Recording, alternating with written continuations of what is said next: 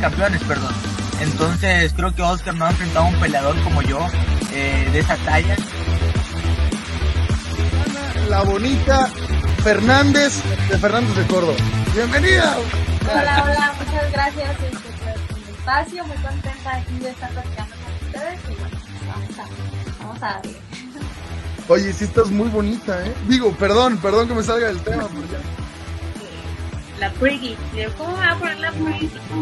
Y ni que fuera gringa, póngame un, un, un apodo en español. Pues la bonita, pues, le no, no,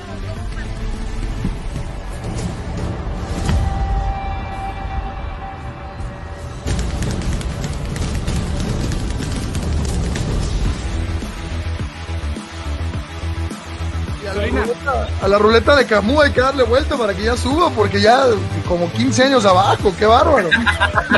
Me nació un apodo muy fuerte, así como si yo fuera bien locochona con los hombres. Yo decía, no, profe, ese se oye muy feo. Y, pero, Yo pensé que tenía que ver con Shakira. Ah, la canción. Ay, Camus. Por eso la ruleta no sube, papá.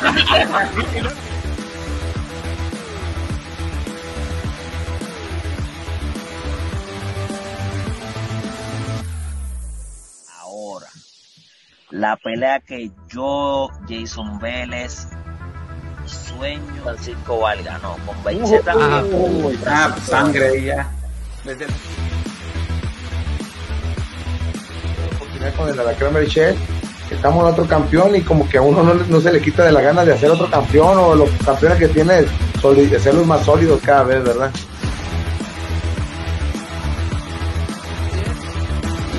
y, y decirles, sí decirles algo y, dejárselos muy, muy en su mente que mis deseos siempre van a ser que el sueño más deseado en toda su vida se les cumpla, porque el mío ya se cumplió, gracias.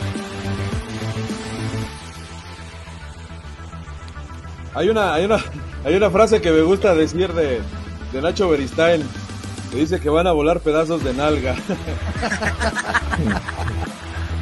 yo creo que Yo fui el primero en ganar un título mundial invicto sin perder. Después apareció Román Chocolatito González también. Y no, güey, no sé qué. No, no, no, no. Ahí ni siquiera dio chiva. No, no, no. Realmente eh, eh, en 115 yo creo yo que me, me siento muy bien, ¿verdad? Aquí estoy bien. Yo no tengo prisa, ¿verdad? Entonces me dijo, aquí nomás me deja Alex en la esquina. Y me acuerdo ese día que me agarró la mano y me besó la mano.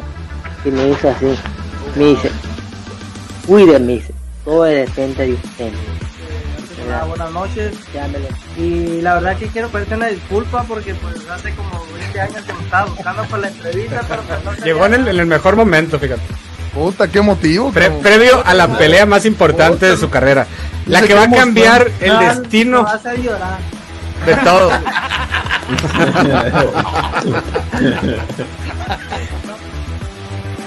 Ladies and gentlemen, let's get ready to rumble!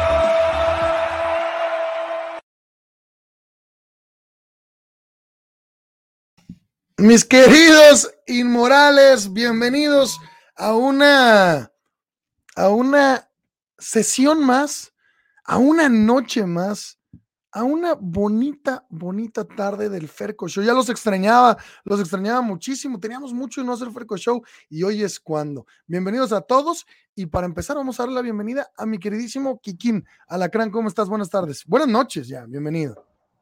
Buenas noches, Héctor. Man, se siente bien de estar de regreso aquí en, en, en- otro, ne- otro episodio del Ferco Show. Yo te extrañaba a ti, a todos del Ferco Show y a todo el público que los viene, viene a, a- ver cada viernes. Igualmente, Kikín, ya hacían falta unas vacaciones, pero hacía más falta verlos. Al que acabo de ver, Kikín, y, y acabo de estar con él, acabo de convivir con él, bastante grato. eh, ahí me, me puse una historia medio importante que ya les contaremos, pero es el mismísimo, el rey del drink, le dicen. ¿eh? Eh, Doña María, la que hace atoles en la mañana, no ha servido tantos tragos como los que este muchacho. Mi querido Lorenzo Chacal Manjarres, bienvenido, buenas noches, ¿cómo estás? Buenas noches, buenas noches, Ferco. Preparándome aquí para la noche, ¿no? Buenas noches, Alacrán.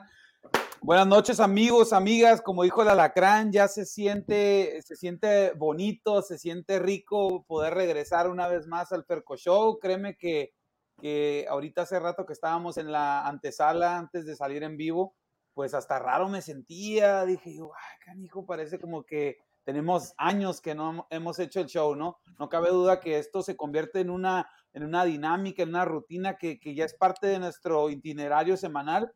Y pues sin querer queriendo, ahora sí, ¿no? Se, se, canceló una semana y luego se vino postergando otra, otra y otra y pues desaparecimos un poquito. Espero que ahora nuestros fans nos extrañen más. Y bueno, pues eh, hemos firmado un nuevo contrato aquí con Jesús Camus. Eh, la huelga se acabó y pues adelante, estamos contentos, estamos contentos con lo que nos están pagando y, y muy emocionados de esta segunda temporada nos, nos llegó al precio y parte de que nos llegara al precio también lo hicimos o lo hice, lo obligué después de haber estado en los estudios oficiales de grabación de Aitiro, lo obligué a comprarse una silla nueva porque qué bárbaro la incomodidad que yo sufrí durante esas dos ediciones que, que, que hice en Hermosillo. Con ustedes, el dueño de Provelum YouTube.tv. Entró con todo, robándose el mercado, comprando lo mejor que había disponible, que fue el Kikín Lorenzo y su servidor Ferco. Mi querido Jesus Camu Peace. Bienvenido. Welcome back, guys. Nada, te faltó tener un gato blanco, güey. Y aquí así son. No, un saludo a todos los inmorales. Yo que teníamos un mes de ausencia, lo bueno que ya le llegamos al precio. Aquí el Chacal se me estaba poniendo como Ryan García. Y ya, ahora sí dice que él tiene el contrato juvenil más caro del, de la historia, el contrato juvenil latino, Tex-Mex, más caro Fede, de la historia. Fede Caribe. Fede Centro, Fede Bol. no, no, nada que ver con el, tra con el traguito que tienes a un lado. Es, es las negociaciones. Saludcita, Es mi chacal. Fue parte, fue parte, dejar que me dejaran pistear en los shows, fue parte de la negociación. Está en fue su muy, contrato. muy, muy difícil, pero los, con- los convencí. ¿Quién soy yo para negar eso? Y, y también trae cláusula de revancha. En caso de que pierda debates conmigo, también trae cláusula de revancha, ¿eh? Directo. Así es. A la Devin Haney, papá. Muy bien. Pues bienvenidos a de todos, un gusto. Cláusula de rehidratación para Ferco después de tomar. No, hombre, sí, me hizo pedazos la silla vieja, fíjate. No, no, no, es que tú no te sabes la que me pasó en San Diego, hermano. Pues no sabía la que te había pasado en Las Vegas, imagínate. Ah, qué Kikín tan más pinche betiche. Pero bueno, eh, pa- pasando a, a temas un poquito más bonitos, vamos a saludar a la gente que ya está con nosotros. Por favor, no se olviden de darnos like en YouTube, darnos like en Facebook y compartir, por favor, para que podamos llegar a más gente. Le quiero dar las gracias a Omar Sauceda, Jairo Josué González, Aarón BM, Marco Antonio López Valenzuela, Francisco Esparza, Erika Alvarado Mesa, Tibe García, Enrique López, Gus Solín, Luis Gallegos, José Cerillo. Muchas, muchas gracias a todos los que ya están en el chat. Coméntenos mucho en el chat que hoy tengo muchas ganas, muchas, muchas ganas de leerlos. Por ejemplo, aquí a los Boxing Bros que dicen un abrazo a todos. Bien. Ya nos extrañaban los Boxing Bros. Acá por fin me apareció la notificación. Saludos desde Torreón. Enrique López, un abrazo. Saludos al panel más inmoral de la web desde el meritito Hermosillo, Sonora. Por cierto, ya probé la comida china en Tijuana. If you know what I mean. Hermano, por favor. Qué bonito es lo bonito. Oye, Aaron BM es nuestro amigo del Sambors, ¿verdad? No, no, no, no. Ah, entonces chinga tu. Ah, no. ¿Quién es nuestro amigo Raúl del Echave. Sambors? Raúl Raúl Echave. Yo le quiero dar un especial agradecimiento a Raúl Echave porque fue uno de los patrocinadores más importantes que tuvimos en la función que, que llevamos a cabo en, en Hermosillo el día 2 de octubre, eh, Camus. Y él, cual vil, eh, cual vil superhéroe, eh, aportó sin ni siquiera pedir nada a cambio, ni una mención, ni nada, pero tiene muchísimo, muchísimo mérito lo que hizo. Te agradezco mucho, Raúl Echave. Si no me estás viendo, no me interesa, sé que esto llegará a tus hermosos oídos. Un abrazo amo. y que se recupere pronto. Hay ¿Qué una lesión en, en la rodilla, ahí. Ya sabes, supercampeones. Se, se chingó la rodilla también. Se chingó la literal, literal. Entonces, un abrazo a Raúl y al, y al buen Aarón BM, que, que, pues, ya probó la Chinese food. Sobre todo él. ¿Cuál fue la cifra de ese nuevo contrato que firmaron con Camus? Dan Rafael la sacará en algún tweet muy pronto, mi querido Hooligan 90. Chacal, apostaste con Mikey. Sí. Camus, tranquilo con las copas. El primer Ferco Show desde que Usyk le ganó a Joshua, así es. Un saludo a todos desde Tijuana. Un besito para el Chacal. ¡Ay! Eres tú el de la foto, Chacal, el de blanco. Saludos desde Brownsville, Texas. Salvador Molar, un saludo. Saludos desde el Palo Verde, Sonora. Un saludo a toda la gente Sonora que se llevó, que se quedó con mi corazón, Sonora. ¿Qué tal, compañeros? Un gusto verlos a los cuatro. Saludos y un abrazo. Buen viernes. Milton RB, bonito viernes, mi amigo. Saludos desde Costa Rica, Inmorales. Rico, rico, rico, papi. Sean como Aarón BM, like en Facebook y YouTube y en cuatro cuentas diferentes, papá. Viva la legalidad y compartan también, mis chavos. Compartan. No, no, no se van a hacer menos, menos pobres o menos ricos ni nada, ni más hombres, ni menos hombres. Entonces no pierden nada, pero tampoco ganan, quiero aclarar. La comunidad china, la comunidad china de Tijuana, la mejor. Ah, como la comunidad que tenemos aquí, la comunidad. A huevo, donde no le da el sol, es el beso para el chacal. Qué show tan bestial, mano. Hoy comí comida china, por cierto, pero literal. ¿Ahí donde me Sí. llevaste? No, no, no. Uno Ah, aquí más cerca, más cerca de la casa. Eh, saludos desde República Dominicana, un saludo, un saludo, se viene un peleón, Elvis Rodríguez contra Juan Pablo el Pibi Romero, me interesa mucho esa pelea, eh, un ponchador contra uno que trata de pelear como ponchador, vamos a ver, vamos a ver qué pasa ahí entre el mexicano y el dominican. Brian García dice, Ugas anda muy llorón. Ah, es otro tema, sí. ¿Quién ganará para ustedes? Pues no sé de qué pelea estés hablando, pero ahorita vamos a hablar de todo. Yo creo que la de Herring Shakur. Saludos desde Florida, un saludo, mi hermano. No, bueno. desde Aguacalientes, mis fercos. un está- saludo, mi querido la Alejandro Ortiz. Ah, espérate, deja- Ahorita está está la interrumpiendo el pelea chacal de, ahora. de- A ver, esa de- del título mundial. Dejemos, dejen de interrumpir la interrupción del chacal, por favor. La, No, la de Oscar Rivas. radio. Escucha, sí, la de Oscar Rivas. Ahorita está, de hecho, en vivo. Sintonícenos a través de la 94.7 FM, por cierto. O la 1187 AM, donde también te esperamos. Estamos en Sirius. Por si no me creían, puro palo verde, me imagino que dice, o puro PB, no sé qué sea. Claro, claro. La col- colonia Palo Verde aquí, Hermosillo. Es muy bonita, por cierto. Saludos a la mejor comunidad y el elemento y a el elemento del Ferco Show, en especial Ferco God. Brian García, mira nada más. Todo este power va para ti, hermano. Ayan Altuve, saludos, lleno de bendiciones desde un venezolano en Bogotá. Bueno, ya van varios venezolanos que nos encontramos allá por las tierras cafetaleras. Y un saludo a un venezolano en Medellín, por cierto. De parte de Ugas. no Ferco Show, no limits. Ahuevao. Digo, no Ferco Show, no, No live. live. Yo quiero que alguien me mande a hacer esa playera en extra large y me la manden a mi domicilio. Regalado. No Ferco Show, no live. Quiero que alguien me la regale. Me la puedo hacer yo. Me la puedo hacer yo, pero no quiero. Quiero que sea un regalo. Quiero que presumir. Miren, pi- miren lo que me regalaron en el Ferco Show. ¿Qué ha pasado con el abejón Fortuna y Carlo Caballo? Caravallo, ¿no? Se llama. Bronco, ambos dominicanos. Ahorita platicamos un poquito de eso, en lo que el chacal empieza a investigar ahí en su celular. Soy admirador del boxeo mexicano, es un boxeo lleno de cojines y de cojones también, hermano. Pero bueno, lleguemos a los temas que la gente le, le gustaría tocar. Empecemos, Jesús Camus, te he visto porque te sigo en redes, te sigo en tu programa tan bonito. Bueno, mira, La vamos a leer a Jairo. Vamos a leer, a leer a Jairo. Respecto al tema de los mejores menores de 25 años, hace 10 años teníamos al Chocolatito, Canelo, Gallo Estrada, Mikey García, Turman, Dani García, Crawford Linares y la lista sigue. Los de ahora son muy buenos, pero estos que mencioné ya estaban haciendo legado a esa edad. Gracias, Jairo. Eh, Un rato tocamos ese tema. al rato tocamos ese tema. Vámonos rápido. ¿Por qué tengo 16 likes en Facebook? 16 No nomás. entiendo. 16 nada más. No entiendo. No entiendo. Me estoy poniendo de malas.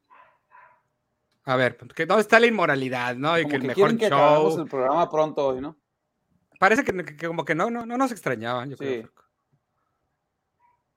Qué triste. Me estoy poniendo de malas. Pero es que, Ya ni la es que renovación. Camuy ha estado promocionando mucho TikTok. 17 likes.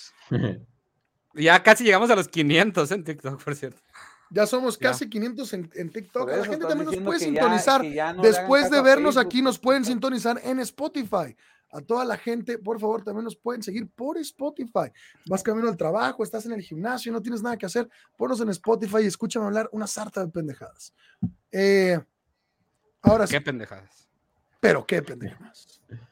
Aunque, aunque a veces hagamos programas con descerebrados. Pero, No, pues sí, hay otras pendejadas más bestiales, güey. O sea, imagínate. Bueno.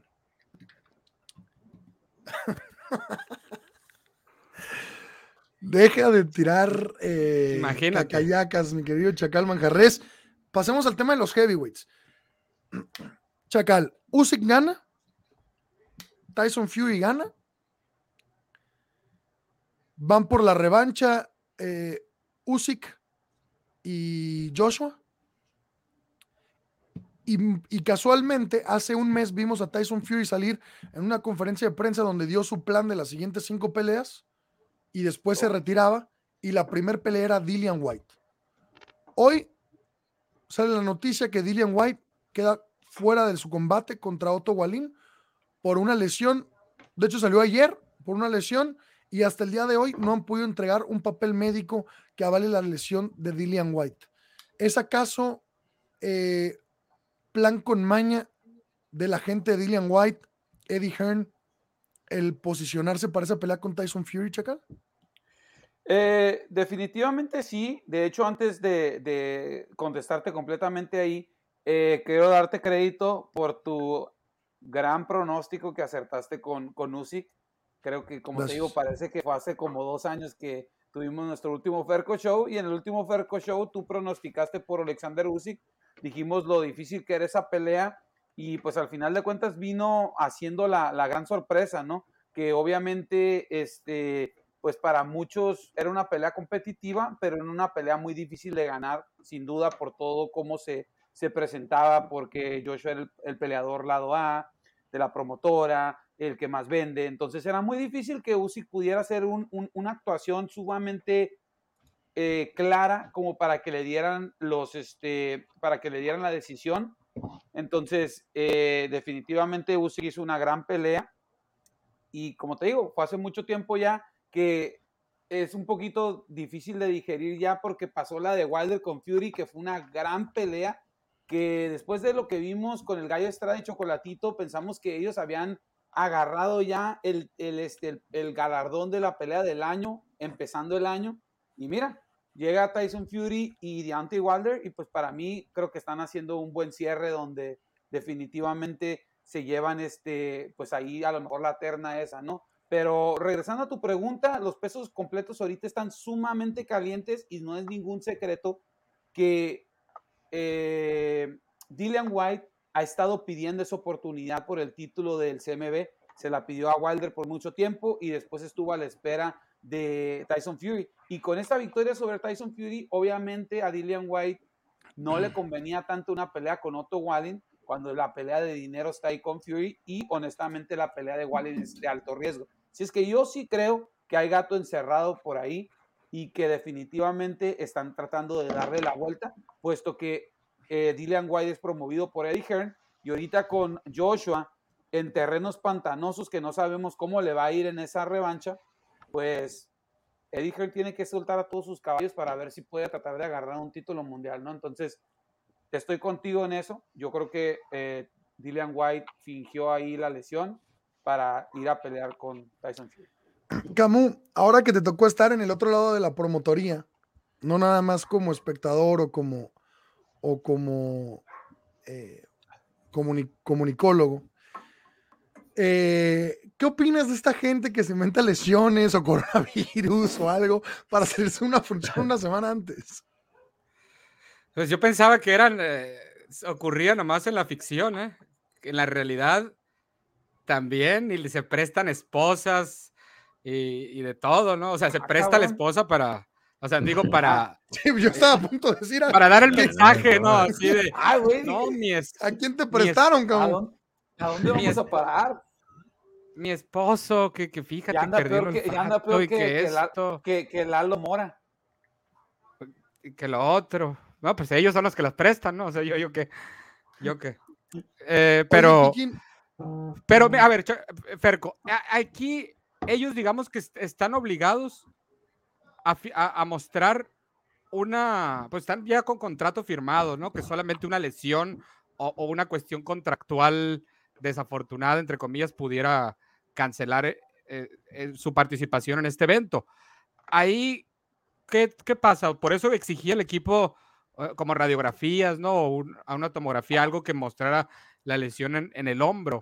Ahí, ¿qué va a pasar? Porque en México hemos visto también cómo, pues sí, de ahí de las similares se inventan, no, no, sí tiene esto. Pero no sé si en otros lados. Pues es que mira, igual. realmente el peleador del lado B, en este caso que vendrá siendo Otto Wallen, sería el que en caso de alguna lesión tendría que presentar papeles. en el caso de Dillian White, no porque es el lado A. El contrato, un contrato de pelea para un lado A es diferente al de un lado B. Y el contrato de la comisión no especifica absolutamente nada de enfermedades, ni lesiones, ni nada así. Dice que, que la pelea puede ser pospuesta si el, si el promotor así lo decide por cualquier causa de fuerza mayor o cualquier causa que el promotor crea como causa de fuerza mayor. Pero también hay una regla en donde dice que si el contrato está firmado por las tres personas, que es un, conta- un contrato ejecutado, es decir, promotor, peleador A, peleador B, entonces en caso de que uno se saliera, se tendría que enseñar una prueba válida o fehaciente. Pero aún así, no le dan remuneración al otro.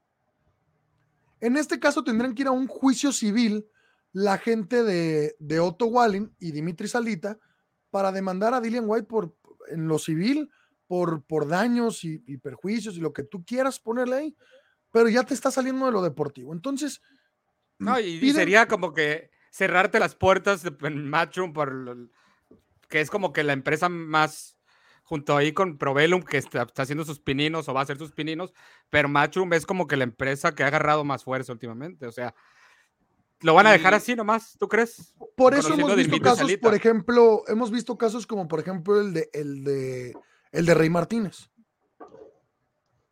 ¿Correcto? No se presenta nada. Ya la última vez de plano tuvieron que haber puesto un, un yeso ahí de mentiritas para que, para, nomás para la foto.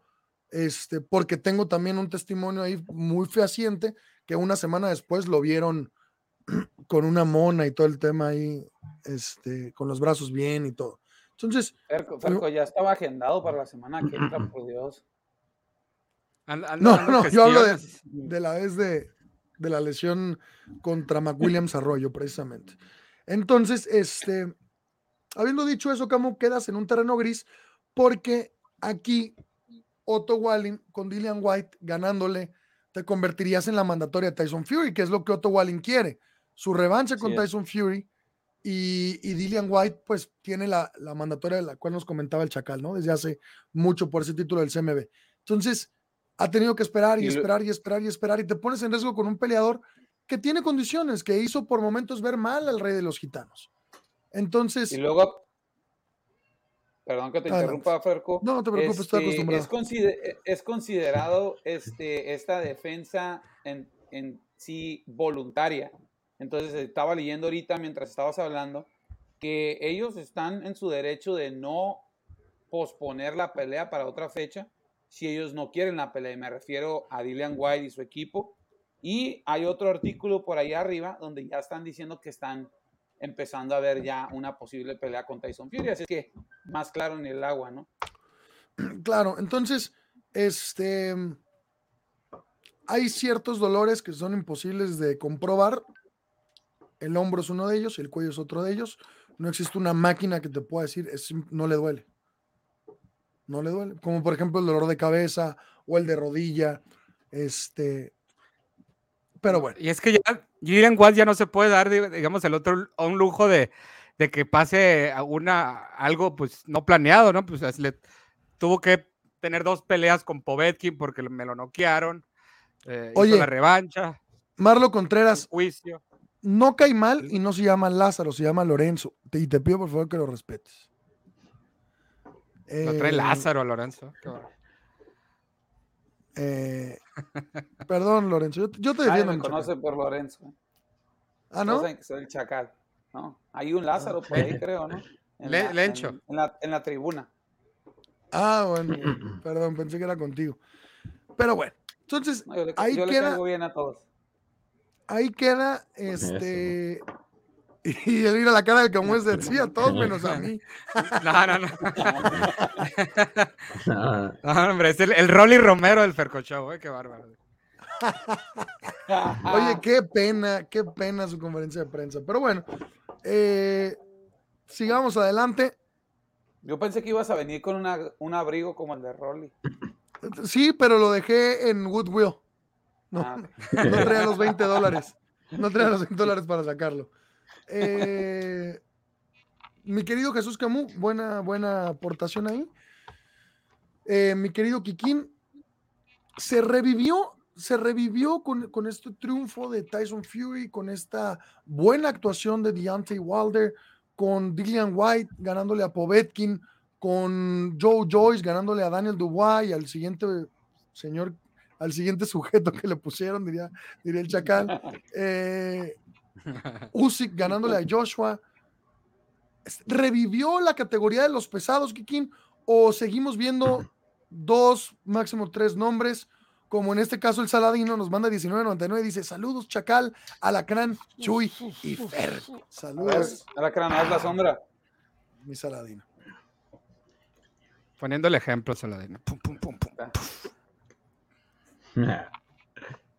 Ah, no, pues para contestar tu pregunta, ah, pues a mí, me, a mí me gusta todo lo que está pasando con los heavyweights, porque ahora, pues así son, así son los heavyweights, un, un sol- solo ocupan un golpe, solo un golpe y se puede terminar toda la noche y, se hacen peleas entretenidas, no hay así como uno que, le domina a, a todos, ahorita siento que todos tienen, lo hacen más interesante, no, no más son los tres que se pueden pelear con ellos, ahora llegan bastante más gente que los pueden meter y se hacen peleas mucho más entretenidas y a mí me está gustando todo.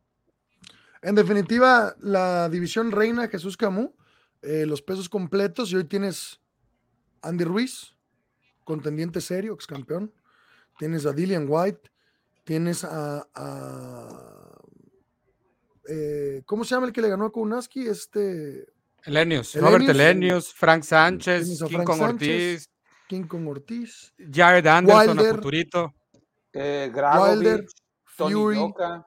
Tony Yoka, Dragovich, eh, obviamente Joshua mí- Usyk revivió la categoría.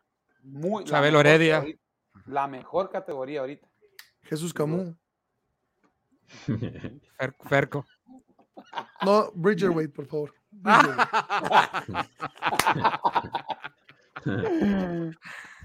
Estuvo buena esa. Eh, Ya, ya vi esa foto de eh, co- con, el buen Kiki Magaña, me recordaron al Earthquake en Typhoon de WWE. ¿Sí la viste, Chacalesa? No, no sé No. de qué estás hablando. No digas su madre. Para los fans de la WWF. Eso sí van a entender. Un saludo. Que por cierto, me acordé Kiki. mucho de Kikín porque me acabo de aventar un documental de Eddie Guerrero. Viva la Ah, raza. chingón. El No siguiente veo. super chat y el Kikín lo ponemos en pantalla completa a bailarnos como bailaba Eddie Guerrero. Eh, aquí con el, con, el cha- con el Chacal Ben Walk, con Jesús, No, con Jesús Dudley. Jesús Sina. No, perro. y Héctor The Rock. Eh, Ah, Ferco. Rock. no, Em, pero bueno. Pasemos al siguiente tema. ¿Cuál es el siguiente tema, mi querido Jesús? ¿Qué les parece si hablamos de una velada en la que ustedes estuvieron presentes, a menos que quieran tocar más el tema de Usyk contra Joshua, que no sé si lo han tocado ustedes a fondo y la gente pregunta cuánto perdió el Chacal en esa, por cierto. Uzi con Han- Joshua. han estado- sí, han estado muy insistentes. O no sé si sea la misma persona en realidad. No, fue la de la de Mikey García, ¿no? No, pero antes habían. Bueno, yo no he vuelto a ver ese comentario, pero ya tiene mucho. Ya ahorita el Chacal tocó el tema un poquito. Vámonos de largo con el siguiente comentario, mi, mi querido Jesús Camus. Ok, Siguiente tema. Vaquero Navarrete ante Joet González. Ustedes tuvieron la oportunidad de estar presentes en, en una función que, pues yo creo que terminó dándonos más de lo que esperábamos. No sé qué piensan ustedes, cómo se vivió ahí en vivo, si había mucha gente, si no, el ambiente, los peleadores, ahí la reunión del Chacal con Bobarum y todo. A ver, platíquenos de todo ahí. Pues Jesús, creo que el único que esperaba, como Verónica, un saludo a todos y un super sticker de 50. pe- Verónica, tú ganas en dólares, Verónica. Ponnos en dólares, por favor, Verónica. Estas son como Ah. 250. El siguiente superchat en dólares y el Kikín les baila como, como Eddie Guerrero. En pesos no. Eh, también Kikín se cotiza caro. Este, le baile como la parca a los de pesos, entonces. En pesos baila el Camus. en, en- pesos va a bailar Camus como bailaba Super Porky. Ta- También Eh, sé los de la parca. Ay, tú, bueno, baila, cabrón. ¿Es lo que quieres? ¿A No, eso no veniste a este quiero. show a bailar? No, no, no Báilales, quiero, no cabrón. quiero. Está bien. Báilales. Ándale, vas. ¿Cómo le hacía, güey? Ah, as- lo bueno que traía máscara el güey ¿no? cuando hacías. Eh. Pero seguro Bueno. sí esa cara. ¿no? ¡Pum! Joker. Y ahí está. ¡Pum! A ver, Órale, viva la raza. Kikín. Latino Hit. I like to cheat and steal. Ay, papá. Falta, falta China ahí a un lado nomás, ¿no? Ahí sí. Ah, Gracias, gracias al Joker y al. Oye, y ya los, dos por se, su- ya, los dos, ya los dos se murieron. Oye, y La- gracias la a Verónica que nos. Guerrero. Gracias a Verónica que nos deja otro, otro, otro super sticker. Oye, Verónica, te voy a enseñar a mandar super chats para que no estés mandando stickers, para que en el super chat nos puedas comentar algo también. Es más, mira, vete ahí mismo, pero ahora ve donde dice super chat, mándanos uno de prueba y escríbenos ahí algo para que te podamos puse- bueno, puse, pongo dos, dice. Eh, pero bueno. Jesús Camus, creo que aquí el único, bueno, no voy a hablar por el Chacal, porque ya le he levantado falsos al Chacal y después me comprueba con, con video que él no dijo eso. Pero entre tú, Kikín y yo, te voy a decir que el único que pensaba que la pelea entre Navarrete y Joet iba a ser aburrida o iba a ser mala eras tú. De hecho, Kikín iba con Joet González y... No, pero el Kikín siempre va contra el mexicano, ¿no? Cuando es un mexicoamericano. También No, iba con Rubén Villa. Pero, pero, pero Era la le tradición. una guerra. Íbamos, una con el guerra, pitufo como los dos. Er- Ándale. Iban con el pitufo. Como que ya la es anti- vaquero, güey. Sí, se es me hace que odian al vaquero, ¿verdad? Es- es- Yo creo que Sí, es contra, es contra Navarrete, yo digo, tiene un estilo bien feo, se ve bien feo, nomás que si pega duro. Te Y prohíbo que te más metas con el venado. Te lo prohíbo. No, no, el vaquero dijo, vaquero, vaquero. Ah, perdón, me quedé con el estilo Navarrete. fue la chingada. Eh, ok. Sí. Camus, ¿eras el único que esperaba nada ahí? No, no, no, tampoco, nada, o sea, no, no, no. Ah, no. a ver, ¿qué, qué, qué esperabas tú, Camus, en esa pelea? Yo esperaba un knockout eh, del vaquero Navarrete, pero, Sí. pero no esperaba que fuera a aguantar tanto. Pero no esperabas una pelea, no esperabas una pelea emocionante mientras durara. Es que sentía que íbamos a ver tipo vaquero contra, contra Panchito de vaca y así, ¿no? De, de ese tipo. Qué bien que cambiaste el apellido. Saludos a Campeche. Y Ya, ya nada más te así, faltó pues- terminar con, con Panchito Horta o como la de Isaac Pitbull Cruz con Diego Magdaleno, que knockout fulminante, ¿no? porque siempre la sacas. No, no, no. Pe- Pensaba que iba, no iba a tener tanto aguante eh, Joet, fíjate, me sorprendió. Y también no pensaba que fuera a buscar Joet al vaquero. Pensé que iba a ser una pelea más de, de moverse, ¿no? Y, y por eso me sorprendió, fíjate. Pero. Sí, le- eh, me gusta la defensa. Pues me gusta la defensa de, de Joe porque la hace un poquito más difícil que lo agarren. Siempre tiene buena defensa. Pero creo que le faltó mover la cabeza un poco más. Nunca mueve la cabeza y, y, y- se le hace más difícil porque habían, habían ratos donde le agarraba con el counterpunchers, con el counterpunch uh, Joe era a Navarrete, porque Navarrete se queda bien abierto, tira sus golpes bien largos y luego se queda abierto y lo agarraban con los counterpunch. Pero el problema con, e- con esa guardia así nomás, que se tarda como medio segundo para poder ver dónde está y tirarle de regreso. Y es ya ese medio segundo que le da, ya se fue Navarrete. Unas cuantas veces que lo agarró, estaba bien, pero se ha movido la cabeza y siguiendo viéndolo, lo podía, lo podía conectar mejor. Y ha hecho Y creo mejor que- pelea, pero no, no sé, creo que Joet demostró que, que el vaquero puede ser vulnerable cuando tú lo atacas, ¿no? O sea, a la corta distancia, que, que el vaquero ahí peca como de inocente en, en creer que el, el referee le va a salvar la vida o que pues, le están pegando atrás y miró bien feo. qué onda. O sea, imagínate eso, un Gervonta Davis, un Shakur, un quien me pongas co- con, Claro, con lona y colmillo. Ahí, a Valdés mismo ahí te clava ahí, o sea, ahí te clava. El, el vaquero, eh, pues tiene un estilo que, que sigue siendo indes- indescifrable, porque igual sí lo conectó Joet, pero yo veía que pues, casi siempre que Joet lo conectaba, respondía el vaquero ¿no? con Y, y- Sí, y sí. aquí, aquí voy a, voy a diferir contigo cuando dices un estilo indescifrable. Perdóname, pero Joet hizo todo lo correcto, todo lo que tenía que hacer, le puso presión, él descifró el estilo del vaquero Navarrete, que fue pelearle en el tú a tú, llevarlo a la corta, no sabe pelear en la corta, es un peleador con brazos demasiado largos, con que, que la verdad tira, tira de unos ángulos muy, muy incómodos, pero para que te tiren esos ángulos muy incómodos necesitas darle ese espacio para que él pueda crear esa incomodidad. Yo creo que el plan de pelea de Joet fue fue bueno. O sea, el estilo de Navarrete, creo que ya desciframos cómo pelea la Navarrete. El tema es que Navarrete es una máquina, tira y tira y tira y tira, y tiene una pegada durísima. Ve lo que le hizo en los ojos, porque no fue en uno, fue en los dos. Yeah. Y con Sí, golpe, pero no de alguna manera- nada con golpe. Aún en la corta distancia, el vaquero pues terminó ganando la mayoría de los rounds. O sea, no, Bueno, no, mira, no fue suficiente para Joet lo que hizo. No, no, no, pero, a ver, sí- espérate. El estilo se descifró. ¿Cómo ganarle? Te puso el, blu- el blueprint. No dije que Joet ganó hasta- o que iba ahí, ganando. sí. Hasta ahí. Hasta ahí. exacto. Pero, ajá, Entonces exacto, no hizo pero- tanto el, el entonces no hizo tanto el plan perfecto para Navarrete. Bueno, tú le No, diste sí lo todos los hi- rounds sí a lo- Navarrete. Sí lo, sí lo hizo, pero el problema fue de que, de que Joel no tenía los, los atributos físicos para poderle ganar.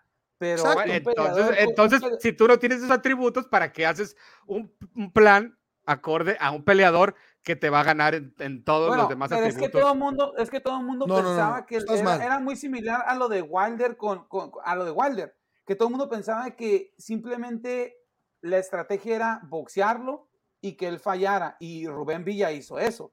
El problema fue que Rubén Villa se fue a la luna dos, tres veces y ya no le alcanzaron los puntos para ganar, pero él, él, él puso el blueprint de esa manera.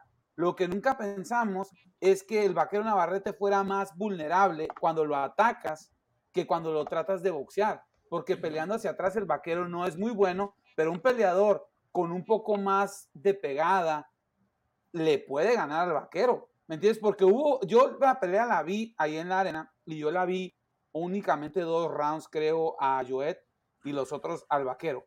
Pero hubo fácil cuatro asaltos de todos esos 10 que ganó el vaquero, que los ganó por la mínima, porque los cerró mejor, porque hizo tantito más que dices, híjole, lo ganó el vaquero, pero ya lo tenía Joet, pero no se lo pude dar. Entonces, el estilo estaba ahí, simplemente Joet no pudo concretarlo y también le pasó lo del ojo que le pasó desde segundo, tercer round. Entonces, que él haya podido continuar una pelea por nueve asaltos con el ojo como lo tenía, eso te da la idea que el estilo, perdón, que la estrategia que traía era buena, nada más que no le alcanzó. La, la, pa- para resumir los últimos 30 minutos, la, la estrategia, la estrategia fue la correcta, Jesús Camus, cuando tú me dices, entonces, ¿para qué te preparas con un, con un, con un, con un plan de pelea en el cual tu peleador no tiene los atributos? Espérate. Todo mundo, todo mundo subestima la pegada del vaquero, incluido. Cuando yo fui con Ah. Panchito Horta a pelearle al Pues, vaquero, pues, ah, nosotros sabíamos que era fuerte. Ahí está el error. Ahí está el error. Ok, ok. Nosotros sabíamos, nosotros sabíamos del poder de Navarrete. Entonces, Panchito Horta estuvo haciendo sparring con, con superligeros. Con un muchacho que pelea en welter, que no es welter, es un superligero, Lorenzo Lorenzana, que es buenísimo, por cierto, de, de- de Tijuana, San Diego, Tijuana. Estuvimos haciendo sparring con él, estuvimos haciendo sparring con, con, ay, de Sanfer, Welter, se fue a Filipinas, lo madrearon. Bueno, el chiste es Chemo Campo. el Chemo Campo. Entonces, Bueno, lo- estuvimos- lo, lo madrearon Dallas, eh, para empezar. bueno, estuvo haciendo, es que me quedé con que fue a, a Filipinas y le pagaron nada más la mitad de su sueldo y la seguí, y seguía cobrando la otra mitad. Pero bueno, Pero no ha ido a Eh, Filipinas. Total. Estuvimos haciendo sparring con, con pesos pesados o, o mucho más pesados que Panchito Horta, esperando nosotros poder asimilar la pegada. El plan de ataque de, de Panchito Horta era buenísimo, nuestro, nuestro plan de pelea era muy bueno. Era, era boxear desde afuera, tratar de, de contragolpear, meternos a la corta, corta, corta, corta, abrazar y vámonos otra vez. Y hacer lo mismo, repetir y repetir. Cuando termine el primer round y llegamos al segundo round en la esquina para salir al segundo round, el, el Panchito me dice, güey, no puedo. Este güey pega durísimo. Pega durísimo, cabrón. Entonces, el, el plan de juego, el plan de Pero trabajo eso fue de en Joel González. 122, ¿no? Eso fue en 122. El plan no- de trabajo. Adelante. No, no, no, dale, dale. ¿Seguro? Te veo Sí, con que valga la pena la interrupción. Que valga la pena la interrupción. No, porque lo que iba a decir es que en 126 No libras se aguanta. pega, pega ¿sí o muy no? fuerte, pero honestamente vimos que Joel González le pudo aguantar. ¿eh? Entonces, Joed González traía el plan de pelea, eh, mi querido Jesús Camus. Ahora, a mí me gustaría ver a alguien que tenga el mismo plan de pelea, pero que tenga más cualidades sobre los pies. Déjame No, hablar. Con déjame ese terminar. plan, de, ese plan de pelea, con Leo Santa Cruz, gana Joel González. Pero no contra el vaquero Navarrete. Ese es el Por eso, problema. ¿me dejas terminar? A mí me gustaría ver ese mismo plan de pelea en un güey que tenga mejores cualidades físicas en, en los pies y más poder. Hacer que el vaquero te respete, porque el vaquero recibía golpes y él tiraba una combinación de 8 o 10 golpes porque él sabía que el poder de Joet González no, no le iba a hacer nada. A mí me gustaría verlo, por ejemplo, con Jesse Magdaleno. Un tipo que tiene Yeah. pegada, ah, aquí vendiendo, ¿no? Un tipo que tiene pegada, un tipo que Con tiene el- pies y un Yeah. tipo que en la, en la corta te Pues puede se hacer la, más. se la Con el- ofrecieron a Con- Jesse. Con el, con Se lo ofrecieron a Jesse. Con se el lo Bronco ofrecieron. Lara, a ver. Un a ver, un-. Exacto, se me dio un tiro muy interesante. Yo no tengo nada en contra del vaquero, ¿eh? yo aprecio No. mucho al vaquero. Uy, te tocó, te tocó verme con, con el vaquero y con su equipo, Lorenzo. Yo lo quiero mucho. Pero aquí se trata de analizar fríamente y para analizarlo tenemos que decir, el estudio del vaquero creo que ya lo desciframos. Creo que el vaquero con un peleador que le ponga presión, creo que va a sufrir. Yo no veo un buen resultado para el vaquero en contra de un tipo como Oscar Valdés, como Boom. un Jesse Magdaleno. Eh, es más, el mismo estilo de pelea de Gary Russell Jr. con la velocidad. No, no lo veo porque para darle crédito a algo que dijo el Chacal, en 122 era demasiado fuerte. En 126 es muy fuerte, pero creo que los 126 resisten un poquito más. Joet acabó desfigurado, pero ni una vez visitó la lona. Y siguió tirando golpes toda la pelea y con un ojo casi cerrado, ¿no? Entonces, qué, qué punto honor de, de, de Joet para poder hacer eso, porque si el ojo se lo hubieran cerrado al final de la pelea, dices tú, ok, pero el ojo se lo cerraron desde el segundo, tercer round. Bueno, y no, ya no, nosotros- no se lo cerraron desde el segundo tercero, o sea, nomás se le cortó bajito y se le fue inflamando, inflamando, y ya lo No, último pero ya desde, el, estaba pero desde el tercer round ya lo tenía inflamado. Y tú y yo, nosotros dijimos, bueno, se- esto le va a durar unos tres asaltos más y para de contar. Y hubo varias veces, porque ahí salía en la arena, la repetición donde le metía ganchos, pero frescos al, al ojo hinchado. Sí, sí, sí. Nunca yo le dejó de pegar el- vaquero. seguía. Y sabes, una de las cosas que yo vi del vaquero, y lo vi muy vulnerable al cuerpo, ¿eh? El golpeo al cuerpo, Chacal. al vaquero le duele. Entonces, Sí, cuidado. pues, Platicamos- no ves que no tiene nada de, de protección. No, Chacal, ahí viste los pla- golpes. Ah, ah. Pla- platicamos de, de, de lo que vimos en el vestidor o lo que damos para afuera del aire. Eh, No se acuerda. sin- con un super chat, tal vez. Un super chat. Ok, Que, que la patrocinen, porque esa ni, ni, ni Sí. uno se la sabe. No, pues es que también tú eh, andas muy mamoncito y alejado del WhatsApp y no, no, sé, no- uno no sabe nada de ti.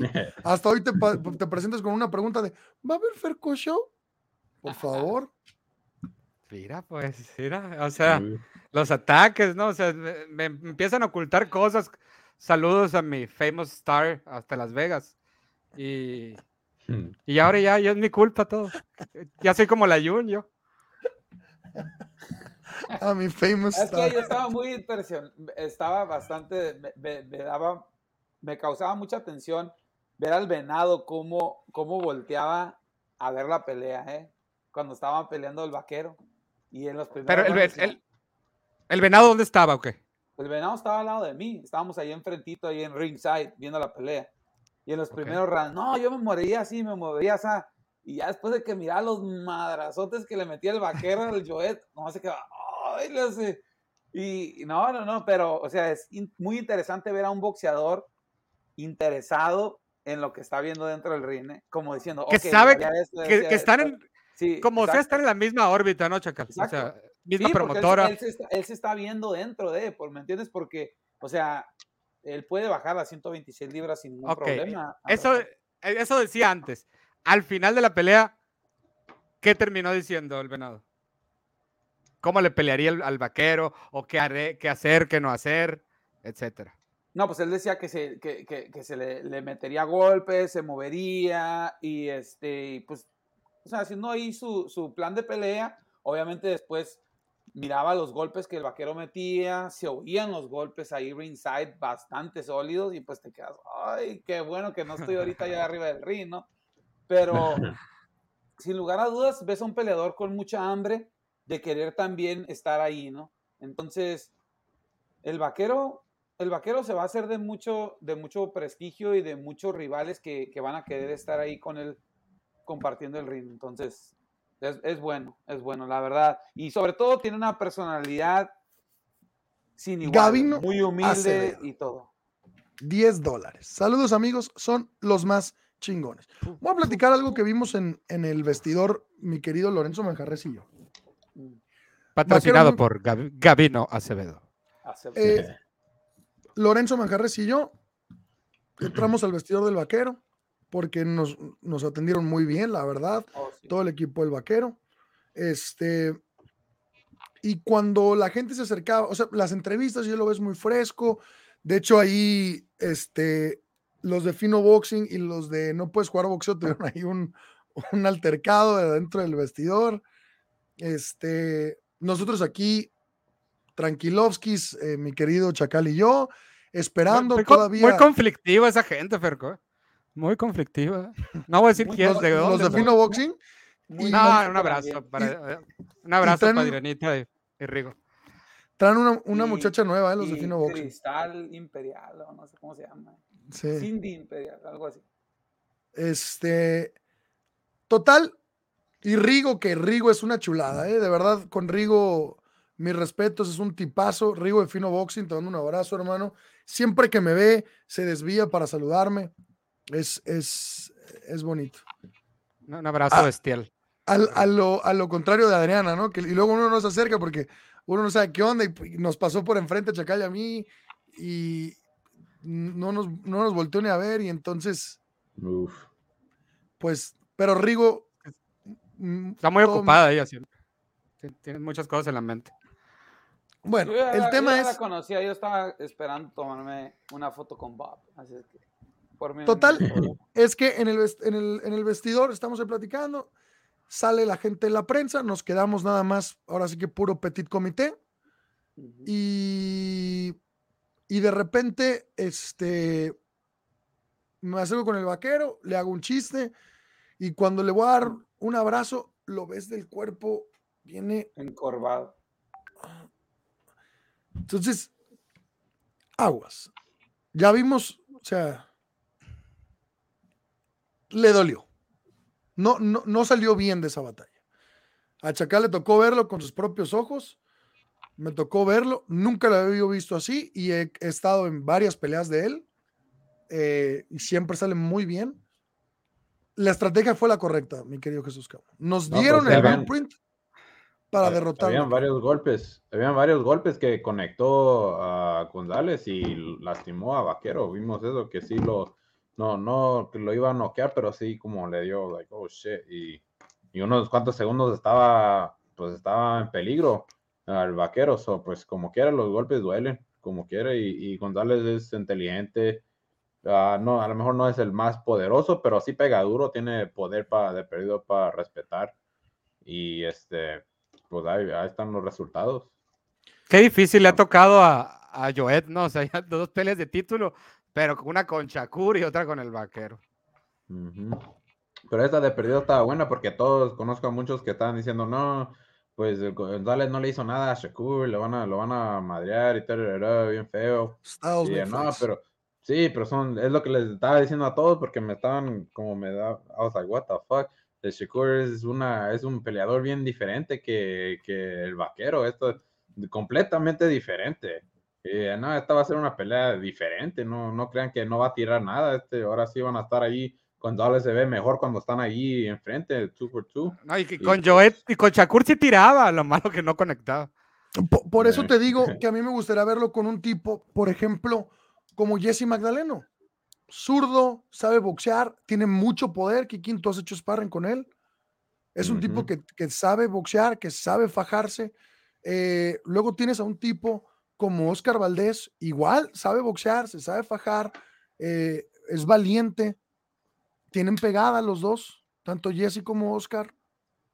Ah, ujú. eh, ahí es donde me gustaría de verdad ver al vaquero, porque el vaquero ya está hablando de subirse a otra división, a Superpluma, cuando ni siquiera has enfrentado a la élite de pluma. Sí, Eres un yo- campeón en la 126 engañado. Rubén Villa, eh, Joet González y Pitufo Díaz. No te has enfrentado a lo mejor de la división. Ahora, un peleón, a ver, Leo Santa Cruz, vaquero, eso me ¿crees- encantaría ver. ¿Crees que ha sido mejor la oposición que ha tenido el vaquero en 126 o en 122 que tuvo? En 122 tuvo Panchito Horta, güey, no, it doesn't get any better than that. No, sí, pan- panchito de vaca, güey, ¿qué me dices? Panchito de vaca. No, quizás no es la mejor oposición, pero entiendes que llevaba toda su carrera en ese peso. O sea, él pasó, creo que debutó en Gallo, bueno, Super Mosca, pero creo que hizo una pelea en Super Mosca, y luego estuvo Gallo como un año, y luego el resto de su carrera en Super Gallo. Ahí de repente subiendo por una pelea o bajando para otra, pero se mantiene una, una constante en, en, en Super Gallo. Viene el cambio a pluma y tres peleas después estás pensando en Super Pluma. O sea, yo entiendo que Super Gallo ya no me lo podías dar. Yo entiendo que tu cuerpo creció, que embarneciste, ya fuiste campeón mundial, defendiste varias veces. Ahora estás subiendo a pluma. Oye, espérate. A Te mí- hicieron campeón mundial. No te hiciste campeón mundial. No derrotaste a Dogbo. Dogbo era el campeón mundial legítimo. Le ganó al campeón mundial Jesse Magdaleno, que venía de derrotar a Nonito Doné. Ese, ese, ese título le doy absolutamente toda la congruencia. El de la 126 no. Ahí te, te hicieron campeón en la 126. Bueno, no, es como que lo hicieron, o sea. ¿Con quién se peleó el título? Con Rubén Villa. Un título Pero- vacante. ¿Qué había ganado Rubén Villa? ¿Cuál era su mejor rival? ¿El Venado Acuérdate- López? No, acuérdate. Ay, que un saludo a- al venado, por cierto. qué Peleadorazo. pero por, pero acuérdate que esa pelea era Magdaleno contra Vaquero. Sí, ¿y, qué pasó? Y Magdaleno, pues no quiso firmarle. Ahí No, sí le no, hubieras no, dado crédito. No quiso entonces. firmarle, no fue no quiso firmarle. Eh, fue, no, no le ofrecieron cacahuates, güey. Es una pelea que vale mucho dinero y te están ofreciendo cacahuates para pelear con un killer. Yo no estoy hablando mal de Navarrete. Navarrete es un killer, güey. Es un killer. Me, me vas a poner a pelear con un killer, págame lo que vale el killer, güey. Yo no estoy diciendo Pues que era- Magdaleno le. Porque tampoco te estoy era- diciendo que Magdaleno va a llegar y va a noquear a Navarrete, ¿eh? Te estoy diciendo, me gustaría verlo con alguien que yo sé que tiene las aptitudes, como me gustó verlo con Dog Boy. Pues sí, era el Es lo que super estoy underdog. diciendo. Sí, Eh, eh, la pelea se la ofrecieron casi lo luego después de la pandemia, era cuando los promotores sí no estaban pagando mucho, estaban pagando como casi menos de la mitad de lo que la pelea sinceramente pues debería de, pagar. Y pues muchos peleadores, no nomás Magdaleno, pues se les, se les miró mal los, los contratos que le estaban tirando, pero sí, fa, como si quisiera que, que la ha tomado, nomás porque creo yo, yo sí creo que Magdaleno le ha ganado a Navarrete, yo creo que pues, de perdido le da una pinche gue- guerra. Y, Yo- pues, es que un yo- Magdaleno- después de esta pelea dijimos, fuck, la ha tomado, pinche Jesse ha tomado Un- esa pelea, porque sí le ha ido. Un Magdaleno al 100% le puede ganar a cualquiera. ¿eh? O sea, Yo, Ya. sien- yo siento que el vaquero Navarrete este, hizo bien porque me gustó mucho los comentarios que dijo en la conferencia de prensa después de la pelea, porque por ahí se escuchó antes de la pelea que sí estaba pensando subir a la 130, inclusive una pelea con Oscar Valdés. En la conferencia de prensa yo lo noté un poquito más reservado en ese aspecto, diciendo, ¿sabes qué? Vamos a ver qué es lo que nos depara, vamos a ver a dónde vamos a ir. Entonces, creo que él inclusive, eso también me gustó mucho, donde él dijo, yo sé que a la gente no le gusta mi boxeo, que es un boxeo feo, que esto, que esto otro. O sea, me gusta que tenga esa autocrítica. Lo único que siento que el vaquero le falta es, es eh, eh, no sé, como que es muy terco en el hecho de que no quiere ayuda para él mismo. Creo que él ya está llegando a un punto donde sí le convendría tener, por ejemplo, un nutriólogo. Si hoy en día los nutriólogos están siendo una parte muy importante de la preparación física de los, de los peleadores y el vaquero ya está en un nivel elite donde él siento que requiere eso, tal vez no necesariamente darle la espalda a su esquina, pero por lo menos empezar a agregar gente que le pueda ayudar a llegar en un poquito mejor forma a los retos, eso sería un, un- un avance para él. Y eso es Chacal, yo siento. te voy a decir algo, Chacal. Y tú vas a entender esto. No voy a dar explicaciones a nada porque ya me confrontaron. Nada, te voy a decir esto. 250, 110. Dime si quieres agregar más. Muy sencillo. Yo entiendo. Tú sabes de lo que te estoy hablando. Eh, un pero saludo tienes a los, mucha razón. Ah, a los amigos que nos están sintonizando. Pero tienes mucha razón, Chacal. Tienes mucha razón. Ya a ese nivel de élite tienes que, tienes que añadir gente. Yo ahorita estoy, estoy eh, firmando a un muchacho en, en- en ese peso y lo primero que hablé con su entrenador era decirle, eh, vamos a meter un psicólogo, vamos a meter... Esto me dice, me dice el entrenador, ¿cómo ves? Hay que meter un psicólogo. Sí, un nutriólogo, un preparador físico, vamos a invertir bien, porque es un peleador de élite, es un peleador que merece ser tratado como un campeón. Es una inversión que, que tengo yo que hacer por- porque a mí me interesa y como tú, lo, tú me lo dijiste, creo que fue ayer, Chacal, me dijiste, eres un idealista, Ferco. Tú tienes una idea de lo que debe de ser y es como lo haces y qué bueno por ti, ¿no? Pero, pero así no es el negocio. Y correcto, para muchos no es así. Pero yo lo veo de otra forma y yo lo veo más idealista y digo, güey, si invierto en este cabrón y llega a lo grande, güey, me va a traer dinero a mí, güey. Si no lo invierto y lo dejo a la, a la, a la chingada como lo está haciendo ahorita, no tardan en destronármelo. Y, lo- y Entonces- espérate, aquí en la entrevista que tuvo el vaquero, él dijo que Fernando Beltrán le puso a un preparador físico y que él le dijo, don Fernando, discúlpeme, pero mientras yo siga dando resultados así con el equipo que tengo, Esa es la parte que a quiero que mí, siga. esa es la parte que a mí se me hace que el vaquero, así como tiene esa autocrítica de decir, no estoy listo para un Oscar Valdés, tal vez tengo que hacer unas cosas, mi boxeo no está aquí, está acá, le gusta me gusta poner espectáculo a la gente, gracias por el apoyo. Ahí también debería decir, ¿sabes qué? Sí ocupo ayuda porque llego muy jodido a la báscula y eso le quita. ¿Me entiendes? Pero Entonces, ya es la mentalidad de- del vaquero, porque yo le dije, oye vaquero, a medida tú vayas subiendo, pues vienen en- peleadores no había, más re- no había técnicos. recibido, no había recibido esa golpiza que le pusieron. Espérate, ¿eh? Yo creo que ahora debe de tener otra mentalidad. Bueno, a, a ver para la próxima entrevista. Pero dije, ¿no te convendría ir a California, a, a Las Vegas, eh, hacer campamento allá por los sparrings y el, el bla, bla, bla? No, yo en Tijuana estoy muy bien, nos sentimos cómodos, eh, allá hay todo y... y- y- Lo, lo que pasa es eso, es, es, el, es el tema. ¿Sabes qué, Chacal? Estás on fire, Chacal. Está tocando temas verdaderamente ciertos. Es, está cómodo.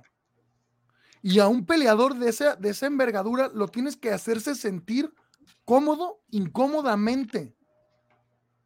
No, no es ningún secreto que yo firmé a Rocky Hernández. Lo primero que le dije a Rocky es, te olvidas de tu entorno, te vas a venir a Estados Unidos a hacer tu preparación. Oye, pero yo aquí tengo todo, tengo el Otomí, tengo Ji- Jiquipilco, que es donde normalmente me, me preparo, aquí ya tengo a los Sparrans que me ayudan. Sí, ¿y qué pasó con Roger? ¿Qué pasó con Tra- Roger Gutiérrez? No, es que esa preparación de hecho la hice en Estados Unidos. Ajá. ¿Y quién estaba ahí para supervisarla? ¿Estaba Osvaldo. Quicle? No. El torto se la pasaba pedo. ¿Quién estaba ahí para supervisarla? la- la No, brother.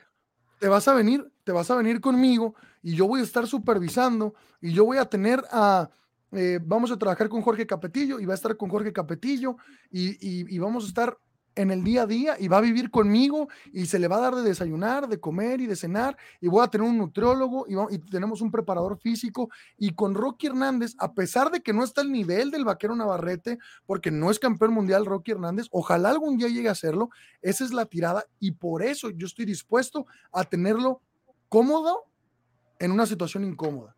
No habla el idioma, va a estar lejos de su hija que acaba de nacer, lejos de su, de su familia, lejos de su esposa, lejos de su entorno, de sus amigos, de sus sparrings, en un lugar en el que todo va a ser absolutamente nuevo para él. Pero el problema es que hay ciertos campeones que llegaron a este punto de sentirse divas. Uno de ellos, el mismo Jesse Magdaleno, que yo quiero mucho, llegó al punto de decir, yo ya no tengo que hacer. Yo ya soy campeón mundial. Ya, ya, ya. Yo, vaquero Navarrete, estoy feliz en Tijuana y tengo todo, estoy cómodo. Sí, cabrón, estás en zona norte, güey. ¿cómo- ¿Quién no va a estar cómodo ahí, verdad, Chacal? Este, estás ahí por la Coahuila, cabrón, no mames. Obviamente vas, vas a estar cómodo. Tienes absolutamente todo. Con el vaquero, no. Aquí veo que Malton pone If it ain't broke, don't fix it. Con el vaquero no puede, no puede quedar esa frase. El vaquero. Pero él, él ha dejado en claro, ¿no? Es como, de, sí te pego, pero porque te quiero, ¿no? Algo así. Pero con el vaquero eso no está bien. Creo como vaquero, dijo- el equipo de vaquero tiene que pintar una línea y decir, yo soy tu representante, yo tengo que velar por tus mejores intereses y porque estoy velando por tus mejores intereses te voy a llevar aquí, vamos a hacer esto. El problema es que hay muchos managers que quieren invertir lo menos posible. eh, la- cuando llega el desglose de cuentas, llega la inflación y después viene el descuento, ¿no?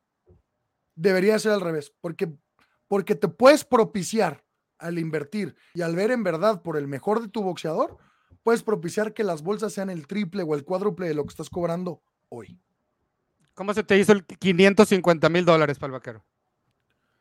No, pues muy bien, muy bien, como en un 110%, me El encanta. número final fue el, el malo. Saludo a los amigos que nos están sintonizando. Entonces, no, es, es el negocio. Ellos ponen las reglas del juego y el peleador decide si lo juega o no. Eh, pero entonces tú, que eres el que pone las reglas del juego, deberías de, deberías de velar un poquito más por el bienestar del peleador, porque al final del día es la gallina de los huevos de oro.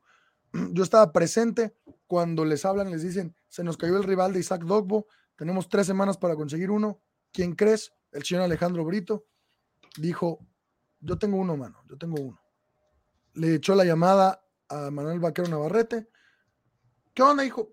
La pintó padrísimo, es tu oportunidad y te la he estado buscando y como te lo había prometido y aquí está enfrente de ti. Sí, señor, la quiero, la quiero, pum, colgó, ya, ya, lo conseguí, no te preocupes, viene a darte una buena pelea, va a perder. Pum, dio el campanazo. ¿Quién es hoy en día el vaquero Navarrete? Fue, fue un emergente. Ahí para el puto charlatán de mierda. Fue un emergente. Entonces, eh, sigamos con el siguiente tema, mi querido Kikín. ¿Cuál es el siguiente tema que teníamos que tocar?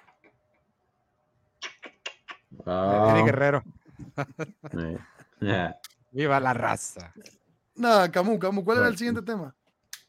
Pues si quieres, hablemos de Shakur Stevenson ante Jamel Herring. Jamel Herring, desde que se coronó, eh, siempre fue como que el underdog, ¿eh? Cuando iba contra. Ito, eh, fue Berchel a, a carearse con Ito, porque según esto Ito iba a ganar para la promotora, y al final de cuentas ganó Herring, hizo por- ahí peleas que no llamó mucho la atención, fue en la- a Randa del Norte con Frampton, de underdog. Creo que con retira. Oquendo es la única que no fue lado B, ¿no? Y fíjate, Fue y fue se- la, fue peor. actuación. Fue la peor actuación, de hecho. Entonces ahora, una vez más, vuelve de underdog, ahora más cargado, pero creo que aquí está un poco más justificado el por qué el favorito es Shakur Stevenson, pero pues con la experiencia que ha agarrado Jamel Herring, y si, y si está bien preparado, pues tendría que ser una pelea hasta cierto punto, creo que la más competitiva en la carrera de Shakur. Alacrán, ¿quieres Sí. empezar?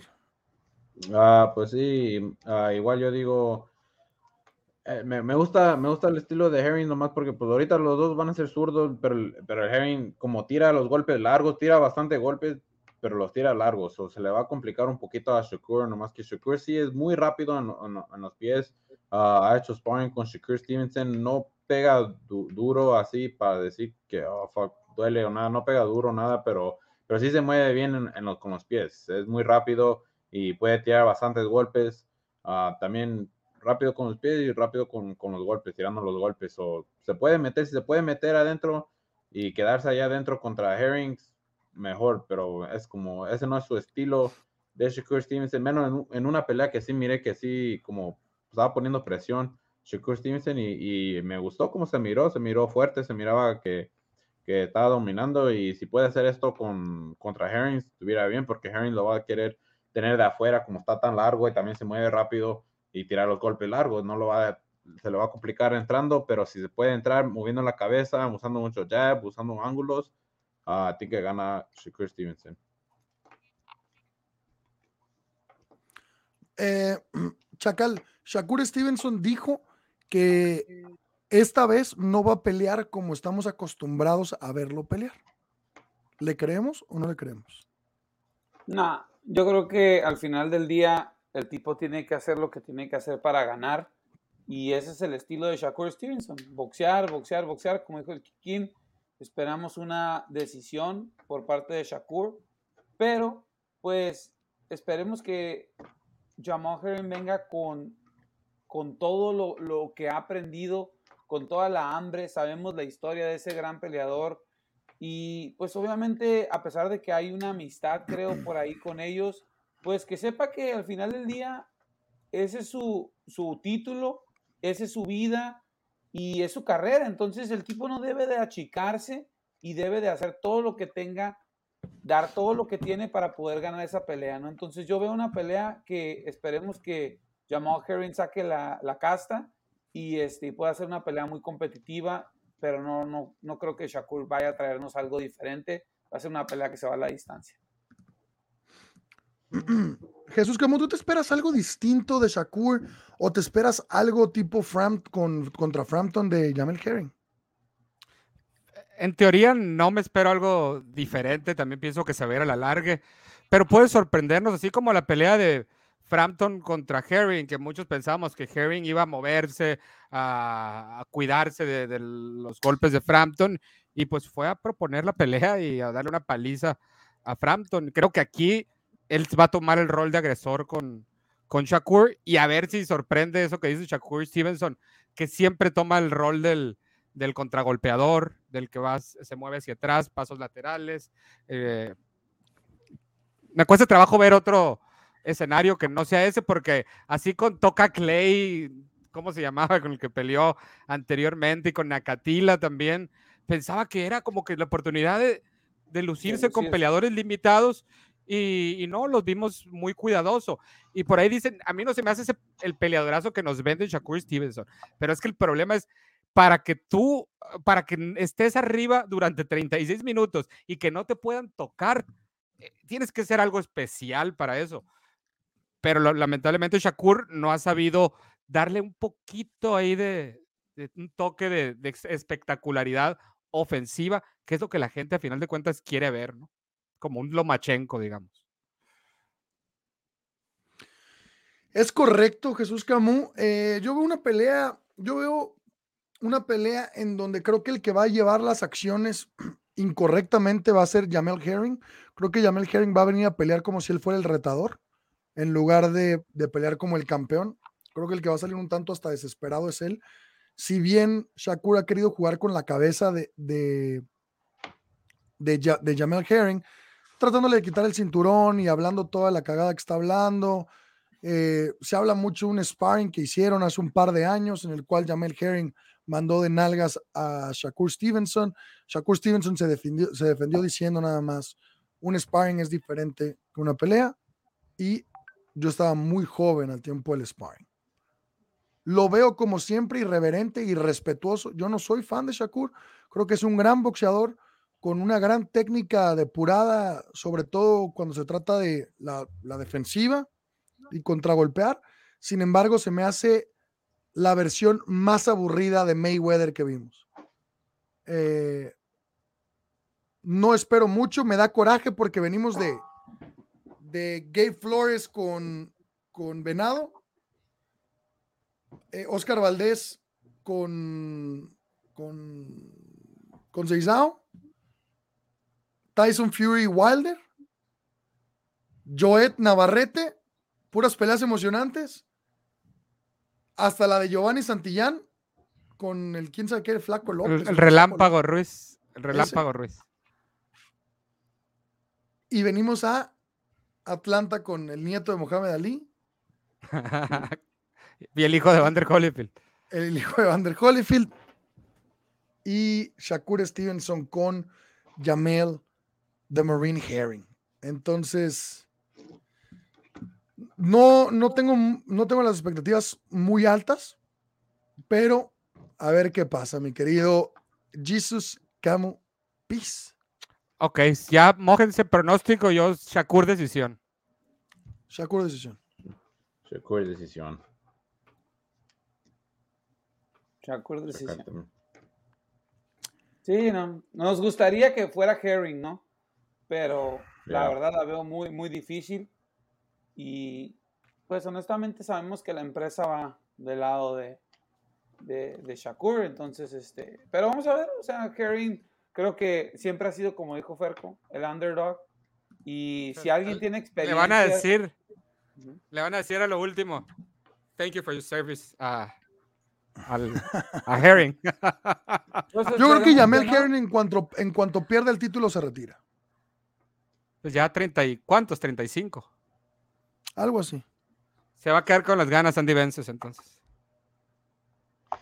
Y, y tengo aquí, mi querido Jesus Crown. Te lo voy a mandar, velo y me autoriza si lo podemos subir. O, ah, o tú lo pasas. Tú, tú lo pasas, tú lo pasas, tú lo pasas. Por es una de las, de las tantas razones por las cuales no soy fan de Shakur. Pero tampoco quiero que me cierren el canal. Entonces, este, te lo dejo a tu discreción. Fuego a discreción, dirían por ahí.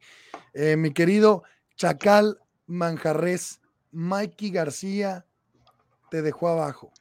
Elwin Soto, te dejó abajo. Ricky Meridian llenó el estadio de béisbol de Fresno, pero los peleadores A nos dejaron abajo. Les Y dije ese que esa día, función no tenía que pasar. Alejandro. Fernández se lució. ¿Qué tal? El todavía las levanta el potrillo. La verdad, sí. Y se, se empedó el po- ¿Quién se empedó más? ¿El potrillo o el chacal en el concierto? Fíjate que nadie, güey, porque el potrillo creo que está tomando té Este, trabajar, y Lorenzo Manjarres no pudo tomar, se sentía muy mal por un amigo que llevaba que se puso la peda de su vida el día anterior. Yo, yo no me empedo, güey. Yo ya, ya soy inmune a esas cosas. Es- es una- de- no me gusta hablar mal de mis amigos, mucho menos de sus esposas, pero sí quiero decir que el señor Lorenzo y su señora esposa Belinda son alcohólicos y nadie les ha avisado. Es todo lo que voy a decir. Hasta ahí mis comentarios. Pero, pero funcionales, ¿no? Es lo bueno. Pues sumamente, sumamente.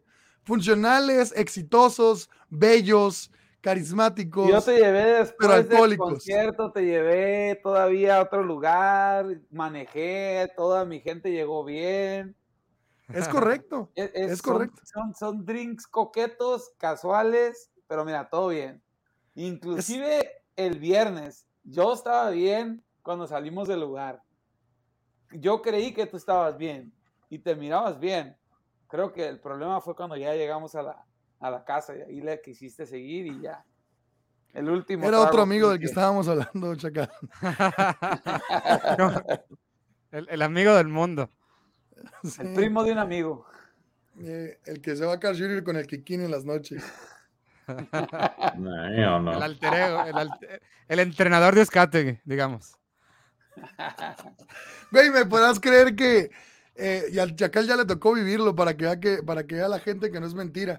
Llegué a, y siempre me pasa, eh, con la misma persona. Llegamos a la función y pues ahí algunas personas se paran, me saludan, me tienen en buena estima. Y uno de ellos, Eli Sekbak, y Eli Sekbak siempre que me ves, hey Hector, how you doing? Oh, good. How's Uskategi, man? Again. Siempre, güey. Le dije, bro, how many times do I have to tell you? It's not me. It's Pero bueno. another Mexican. It's another, it's another bearded Mexican.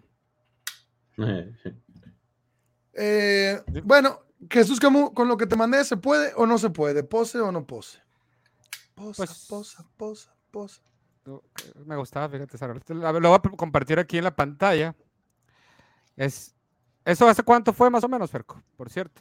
Tres años. Tres años. Ahí está. Checan aquí. Golpea a una dama. Oh, Regrésalo todo.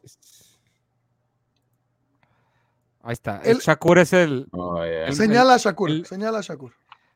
Este Shakur, ¿no? Es el, el que, el que da y se mueve, como, Como desde en la vida antaño. real. Sí, mira. Pega uno y se mueve, otro, uno, dos, ahí resbalón, no fue caído oficial.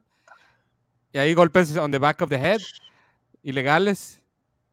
Rabbit Punches. Rabbit La novia de sí. Ricky Meridian lo, lo, lo defiende. Tracas, buen upper. El amigo Buen de Shakur pegándole a, a la mujer.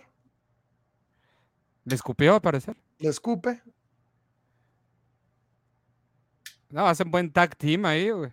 Ni los hermanos Dinamita estaban tan sincronizados, mira. A ver, de nuevo. Se calentaron los humos.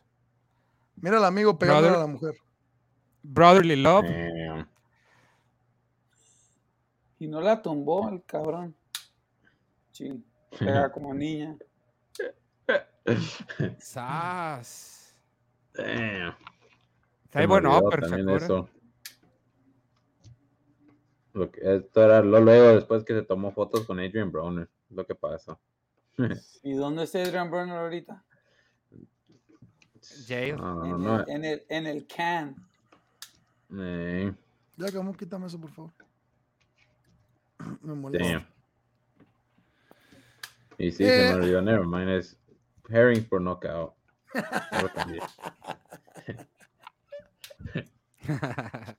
¿Pero quién es su You manager? know Marine, ¿no? Todo lo contrario ahí, ¿no? O sea, Jay Eh, Prince y el Son of God.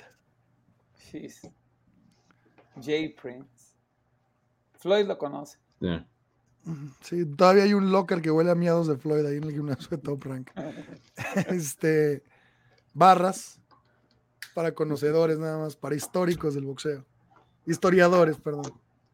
Em, ni el Kikín se la sabe. Mira la cara del Kikín, mira la cara del Kikín. No se sabe. y todo ocurrió en sus narices. Eh, Chacal, ahora sí, perdió, perdió Mikey, le gana el español Sandor Martin. Fíjate Hermano de Ricky. Por Sí. cierto. Perdón. Adelante, Chacal.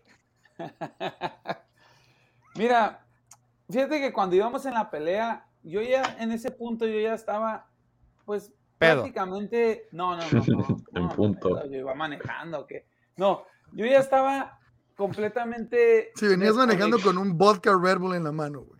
Sí, pero, pero bien. A lo que yo me refiero, Bien, yo ya como el rey del momio estaba desconectado porque ya había perdido la pulga Soto. Que fue una pelea que yo en serio sí tuve mis dudas un poquito, pero dije, hey, la bomba, yo se los dije, esa bomba ya no llega ni a petardo. Y no pude creer que, que la pulga perdiera contra, contra la, bomba. Boxeó bonito. O sea, la verdad, cuando el Ferco me dijo, dije, ¿en serio? Dije yo, no, pues ya todo se acabó, ya como dijo Emanuel, todo se derrumbó. O sea, la, pulga era parte esencial de tus momios. Eh, eh, era parte, ¿no? Era una, una apuesta, pues con Casi cierto, num- con cierto número de riesgo. Pero fíjate que me hubiera Ajá. dado un coraje si la pulga gana y pierde Mike. Como mucha gente perdió mucho dinero, amigos que yo conozco, porque le fueron a Mikey. Unos hasta el knockout apostaron. Y Mikey nos da esa cachetada a todos los fans al no prepararse, al valerle gorro y pensar que por apellidarse García o por llamarse Mikey García le iban a dar la pelea. No es, estoy, con- estoy muy contento que los jueces hicieran su trabajo y le dieran la decisión al español porque en verdad se la mereció. En ese momento no vi la pelea, no la anoté, pero ya después tuve oportunidad de hacerlo y creo que le di tres rounds a Mikey García y los otros siete al, al español. Entonces, honestamente... Oye, qué, qué- no- qué valiente de, de volverla a ver, eh, Chacal. no, no, es que no la vi. Nomás vi los últimos tres rounds porque Ferco Ah. la llevaba ahí. Y yo todavía le dije, a mí se hace que Dazón está exagerando porque los de Boxing Scene la vieron empate. Entonces yo dije, a lo mejor no fue tan mal. Pero en los últimos rounds, ver a Mikey García sin iniciativa, sin tirar golpes, en el último round ni siquiera tratar de cerrar el show. Yo no había visto la, la parte inicial de la pelea, entonces no, no Fue lo, sabía fue lo cómo iba. peor. Exacto, lo o sea, no, peor. no, quiso, no quiso cerrar el show como para decir, ¿sabes qué? Por si acaso déjame cerrar el show para no dejar dudas, ¿no? No, le valió gorro y la verdad, qué bueno que perdió, porque creo que con eso gana el boxeo, gana credibilidad, esas son las cosas que el boxeo le gustan, este tipo de historias. Y yo creo que también a Mikey, si en verdad le interesa todavía estar en el boxeo de paga, esto le va a picar en el orgullo porque va a perder dinero, va a bajar sus pretensiones en cuestión de, de bolsas y lo que pide y cobra por pelear con bultos. Y ahora sí a ponerse las pilas porque el tipo yo creo que tiene talento, es un gran peleador. Una de las cosas que sí me tiene un poquito así con interrogantes es el hecho de que ya no es un jovencito, pero yo creo que todavía puede volver y darnos una muy buena versión, porque no creo que se quiera ir con una actuación de esta manera, ¿no? Pero sin lugar a dudas, pues pena ajena por toda la gente que lo fue a ver a Fresno, porque esa gente está acostumbrada a ver buenas peleas con Ramírez ahí, y pues la verdad Mikey dejó mucho que desear esa noche. Y es que lo- Mikey se había caracterizado por toda su carrera por ser un peleador muy consciente de, de lo que se estaba jugando, de lo que tenía que hacer. eh, no daba declaraciones fuera de lugar. eh, hacía, o sea, era un peleador que se manejaba con una congruencia total. Pero ya, ar- ajá, o sea, frío, frío, pero efectivo. Exacto. Y aparte, eh, desde que quiso de que voy por ese quinto título en diferente división con, con Spence, es como que, ah, cabrón, no, pero pues vamos a dar el beneficio de la duda, pues es Mikey, va invicto, le ha salido todo lo que ha hecho, se había movido a 35, 40, 35 otra vez, y bueno, está bien. Pero ya cuando en la misma pelea con, con eh, Spence, veías que terminaban los rounds y levantaba la mano, así como diciendo, de aquí soy, me la estoy rifando, cuando le estaban metiendo una guantera eh, Errol Spence Jr., que parecía que estábamos viendo de repente a Brandon Ríos, ahí en lugar de Mikey García. Y todavía a este Mikey contra Sandor que terminaba en el round 2, 3, 4, o sea, se- e- era más enfático en su festejo el Mikey que en lo que estaba haciendo peleando, o sea, con esas fintas que, que no se veían ni, ni, no- ni fuerza en las piernas como para cambiarlo, o sea, era, se ve un, un Mikey, como que Errol Spence sacó una parte de Mikey García eh, aquella noche en, en Dallas. No, Que ya no pues, hemos vuelto a ver. sabe, eh, Mikey García como si nunca, pues para empezar nunca ni le gustó el boxeo, nomás que era, era bueno.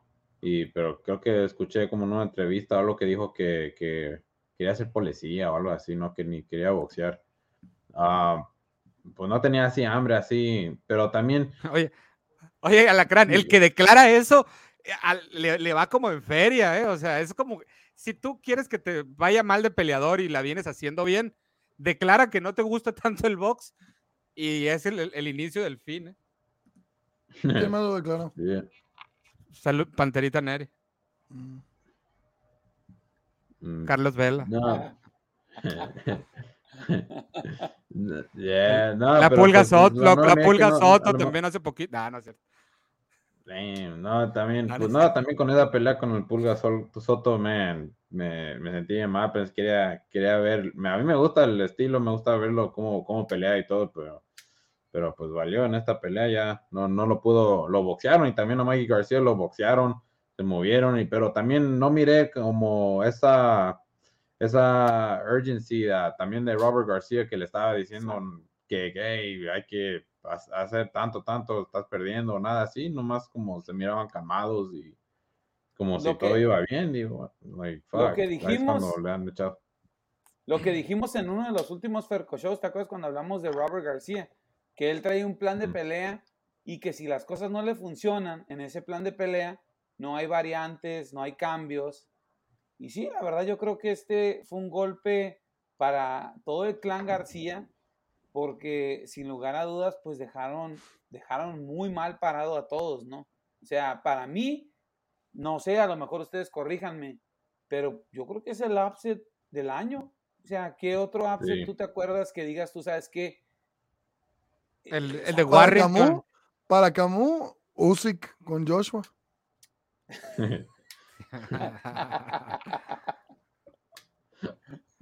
Ya, sí está, El, el de el de Gabe Flores ante el, el Venado también fue un No, upset. es que este Mikey García Para era Camus. 20 25 a 1. Bueno, sí. es- yo creo que a lo mejor un Caleb Plant ganándole a Canelo pudiera jugarle de tú a tú. Ah, no, pero eso no va a pasar. No, no creo. Cuidado. Que, que veas a Canelo en el tercer, cuarto round festejando y no haciendo nada durante el round. No, no, Canelo le hace así, güey, pero es porque ya te rompió la cara. Ya te rompió el, el hueso orbital. Ya te rompió el hueso ahorita. Pero, pues. Es triste ver, ver a un peleador tan con tantos dotes, con tantos atributos, verlo definitivamente en una pelea en donde parecía un amateur. Si bien Mikey García dentro de su palmarés no ha enfrentado a la gran cantidad de zurdos, dime quién sí. No es como que los zurdos es el pan de cada día. Y para ¿Crees un que tipo ese fue el problema? para un tipo como Mikey García, con las cualidades boxísticas que tiene, eso no debería ser un problema. Es un tipo que debería de hacer ajustes. Con, con la esquina que se supone que tiene, que es una esquina de, de nivel mundial, eh, no, no entiendo cómo no saben hacer ajustes. Lo mismo vimos con Errol Spence. Lo mismo, la No. misma esquina. Bien, vas bien, vas bien. Hay que tirar más, cerradito, agachadito. Bien, vas bien, vas bien. ¿Cómo es posible que un tipo que ha sido campeón mundial tantas veces en tantas divisiones no pueda quitarse un recto? Es increíble. El recto es un golpe que le entró del primero al décimo round. Eh, simple y sencillamente se nota cuando lo haces por oficio y no por cumplir un sueño. Mm, La gente, yo aquí critiqué a Ernesto Amador, que después ya de frente me dijo que él nunca había dicho eso, lo de cuando dijo que estaba acabado Anthony Joshua, Pero la gente que hace ese tipo de comentarios, a mí se me hace gente que no sabe nada del deporte. ¿Cómo puedes descalificar a alguien porque pierde una pelea? O la gente que, la gente que quiere retirar a, a la Lacran Berchelt, la gente que quiere retirar a Joshua, la gente que quiere retirar ahora a Mikey García. No, espérate. Si, si Mikey a es- esta derrota no le regrese el hambre, que por sus declaraciones puedo ver que no, porque él dijo, bueno, es una derrota, hay que regresar al ring, una derrota no ha matado a nadie. Espero que no le regrese el hambre de comida, Pero- el hambre del box. Para empezar, Sí, pero- alguien dentro del equipo del campamento de Mikey García lo debe de obligar a regresar a su peso, que es ligero. Pero, Mikey eh, García, fíjense, cállese a la verga. Mikey García.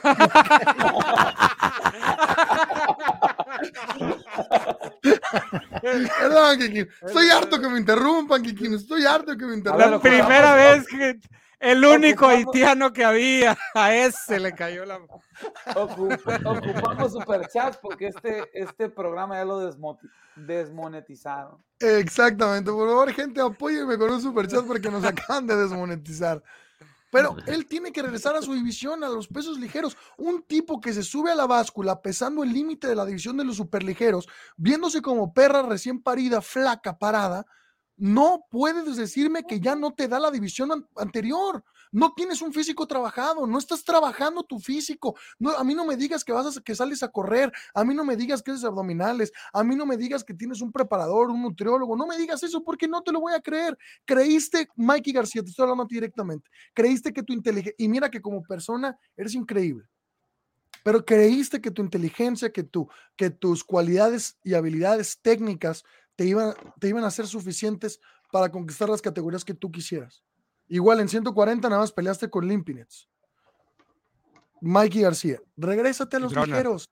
Imagínate, imagínate una pelea entre Mikey García, Devin Haney, Ryan García, eh, Teofimo López, Lomachenko. Taylor. ¡Wow! ¡Wow! Regresa Yo digo, que hasta, yo digo que hasta en 140. Esta pelea fue en está bien. 140. No, fue en 145. O sea, o sea, O sea, entonces su- o sea, subieron 5 libras a, a Martín. alzando. Bueno, no lo subieron porque es su peso, ¿no? dirían por ahí. Pero sí, o sea, yo creo que sí vamos a ver a un Mikey García que, que va a tener que hacer cambios. Yo ya escuché por ahí ya artículos, leí donde Mikey García ya está diciendo que va a regresar a las 140, que quiere peleas con Taylor, con Pro Grace. Y pues está bien, ¿me entiendes? O sea, hay que empezar a educar a la afición de que una derrota en un récord no es el fin del mundo. Lo que te va a hacer grande son las grandes peleas. Y a la gente siempre le gusta el regreso, el comeback. Chacal, ¿me y yo se lo dije a Kikín esto, cuando Kikín tuvo su primer derrota, yo le dije a Kikín, olvídate, olvídate de Floyd Mayweather, olvídate de esos récords que tienen que ser perfectos, que cuando tienen una derrota, toda la gente pendeja que no sabe nada de box dicen, ya que se retire, ya perdió, no trae nada. Sí. Los grandes peleadores tienen grandes, derro- grandes derrotas. No perder contra Aramaga, Yoseneaba o cualquier pendejo. de. Nah, es cierto. Aquí. A ver, ¿qué nos ibas a decir? Nah. No, ah, no. Primero lo callas y luego ahora le dices que perdió contra. No, yo no dije eso. No. No quiero venir a amarrar navajas, chacal. No le creas, Kikín. Vámonos al Carl Jr. y un beat. Que por cierto, Carl Jr., aquí te, aquí te podrías estar anunciando eh, también, eh, por favor. Unas hamburguesas gratis también no caerían nada mal. Al crew. Ah, Y- bueno, yo, y yo creo, yo creo que sí, sí, de perdido despertó a Mikey un poquito, si no a Mikey de perdido a Robert. Yo creo que estaban haciendo las cosas tan bien como en su mente que, ok, Mikey hace lo que, lo que él quiere hacer, él como le va bien, ha estado ganando, ha estado ganando y pues, y no me importa, por- porque yo he escuchado, no sé qué tan cierto es, pero he escuchado gente entre en el gimnasio que Mikey García sinceramente no entrena tan duro como uno pensaría, que sí entrena lo que ven en las cámaras es casi lo más que lo más que hace, que no no entrena así duro duro. Yo creo que eso es parte de todo el equipo que lo tienen como ok, pues está ganando como quiera, déjalo él sabe lo que está haciendo, está ganando, y ahora sí les despertó que, hey, hay que, ahora sí, hay que echarnos, hay que echarle ganas, hay que, tenemos que hacer cambios, tenemos que hacer tan y tan cosa, y, y pues no podemos perder así otra vez, y hasta Mike García es de, creo que en su comentario, como lo dijo, a lo mejor se quería escuchar más o menos humilde, a lo mejor todavía está un poquito dolido, pero, pero, pero a ti que sí va a regresar y van a regresar más fuerte. Yo, yo digo que sí, sí se ponen las pilas, van a regresar más fuerte y este, hay bastantes peleas, estoy de acuerdo también que baje a las 135, hay muchas peleas que puede hacer ahí, pero pues sí, ya subió a 147, nunca le gustó, yo creo que subió a 147 solo porque no le gustó perder peso, uh, pero ahora sí a huevo van a bajar, van a bajar a 140 y van a ver ahí cómo se sienten y si puede todavía 135, ahora sí se va, se va, le va a poner, le va a echar ganas y va a bajar a los 135. Ok, pero eh, ahí, no, a ver, Ferco, tú, por ejemplo, si fueras representante de, de Mikey García, ¿qué, qué sería lo, lo, que tu plan para, para su regreso?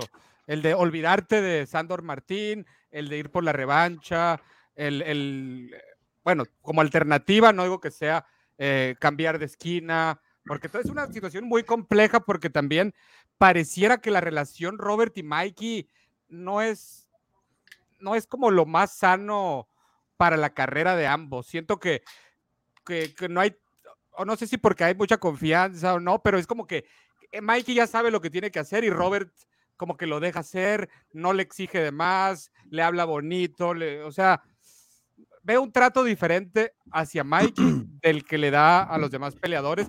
Pues obviamente es su hermano, ¿no? También y, y es especial. Mira, mira, Jesús, es un tema muy complejo. Hay un peleador aquí en Las Vegas, muy, muy bueno. Eh, lleva 12 ganadas, 0 perdidas, 10 knockouts. Estaban con una promotora, acaban de pelear su salida, la ganaron y entonces están en un modo de vamos a escuchar ofertas. Se me acerca y me dice, Ferco, te hemos seguido, te vemos y nos gustaría... Eh, Ferco Show. No, no, no, no, en redes sociales. Este, de hecho, lo conozco. Eh, es, es mexicoamericano, creo que ni hablan español. Ah, no, sí se hablan español. Bueno, pero no es de aquí. Total, me dice, este, estamos viendo tu, pues, tu carrera, tu palmarés y nos gustaría trabajar contigo. Yo estaba hablando con DJ y DJ me dijo, oye, es muy, muy buen peleador, ¿por qué no, por qué no te avientas? Y le dije, ¿sabes qué? Porque lo entrena, lo entrena su hermano. No que sea algún problema que lo entrene su hermano, pero sí tengo que ver qué tan tóxica es esa relación. Porque yo con mi hermano, que amo con toda mi alma, por cierto, un saludo a mi hermano que seguramente nos está viendo. ¡Chacalito! Eh, eh, yo con mi hermano me, me, he mentado la madre. ¡Pum! Arriba los Eurotigres. Arriba. No sé quién sean los Eurotigres, pero arriba. Los de Monterrey. Eh, eh, yo con mi hermano me he mentado la madre, yo con mi hermano me he apapachado, nos hemos dado besos, nos hemos dado empujones, nos hemos dado pellizcos. Entonces, yo en lo personal respeto mucho eh, la opinión de mi hermano. Ahora, la respeto. Que haga santo señal lo que mi hermano me diga, pues no sé, no me he encontrado en esa situación. Entonces, a lo que me refiero es, a veces llega un punto en el que no respetas a tu hermano como tal y te dice, haz 10 lagartijas. Este pendejo que vas a ver. Máxime que el hermano fue boxeador y que fue un boxeador bastante mediocre.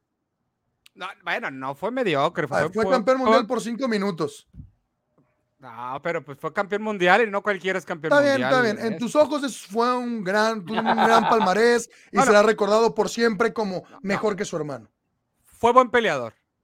Hasta ahí. Mediocre. Buen peleador. Mediocre. No, Eso es mediocre. Eso es mediocre. No, no, no, no, no. Eso es mediocre. Discúlpame. Si tú te conformas con menos, está bien, te lo entiendo.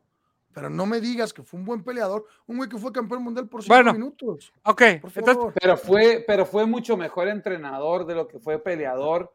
Correcto. No estoy Porque seguro tuvo- si fue mejor porque entrenador Robert de lo que éxitos. fue como peleador, ¿no?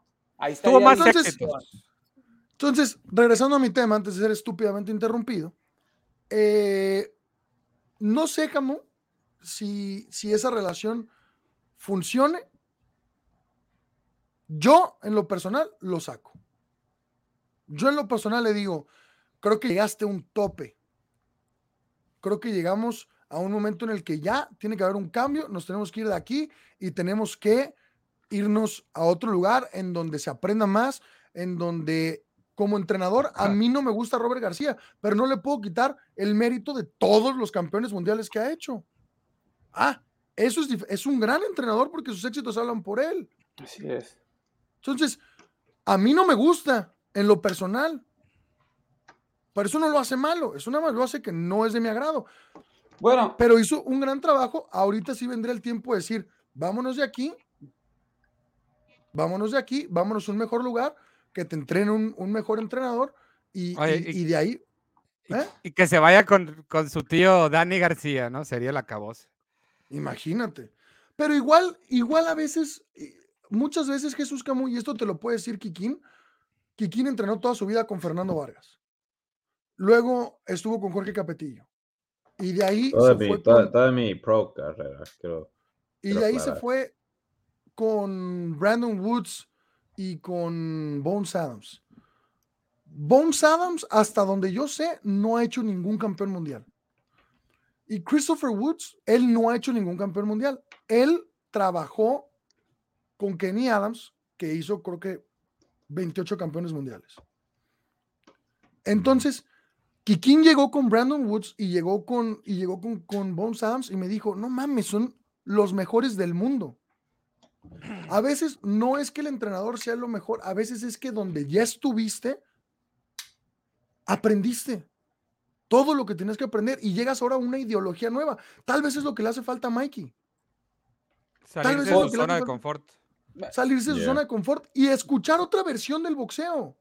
A veces nos casamos con una versión, eh, por ejemplo, Capetillo dice que la teoría de Capetillo del boxeo, que, a mí- que a mí me agrada, dice que el, que el boxeo consiste de tres acciones. Es ataque, defensa y contraataque. Y esa es, esa es su teoría y es su filosofía. Y suena sumamente lógico. Pero tal vez puedes llegar con un Robert García que te diga, no, para mí la teoría del boxeo es atacar, atacar, atacar, atacar, atacar. O puedes llegar con un, con un Roger Mayweather, que en paz descanse, porque si llegas ahí ya también ya valiste madre, pero puedes escuchar a un Floyd Mayweather Senior y que te diga, te- que te diga que la base del boxeo es, es defensa y tal vez necesitas, aunque no sea lo tuyo, aprender algo más para tener más armas en tu arsenal.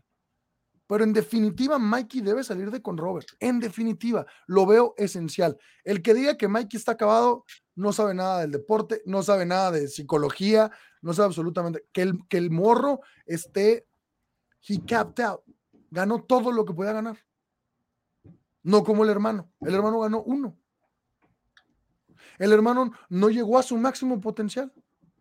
El hermano no peleó las grandes peleas, las grandes bolsas, los grandes escenarios, los pagos por eventos. Fue un, un buen peleador, sí, mediocre, también. Perdón, Camu, pero el pan pan y el vino vino. Amo a Fernando Vargas, es uno de mis personas favoritas en la vida, cabrón. Ca- Con todo respeto al Kikín. Yo lo veo y, eh, mi pechuguitas de pollo y nos abrazamos y todo.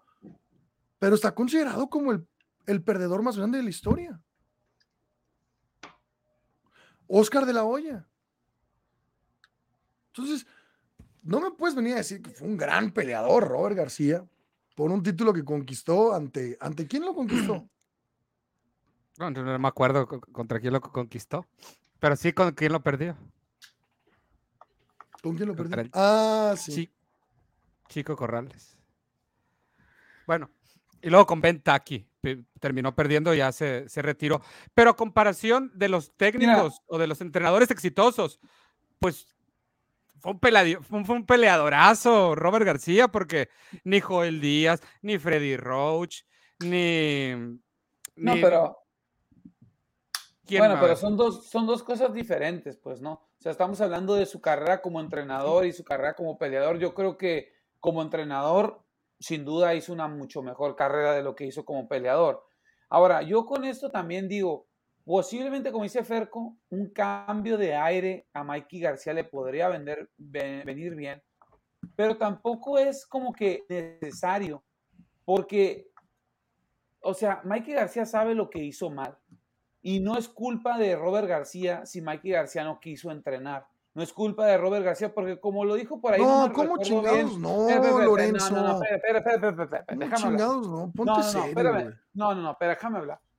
Un coach, no me acuerdo cómo se llama el nombre, de los Cowboys, dijo una vez, si yo te tengo que dar a ti en un Super Bowl un, eh, un, este, un discurso a la mitad del partido de por qué tienes que estar aquí y dar tu mejor esfuerzo, tú no mereces estar en este partido.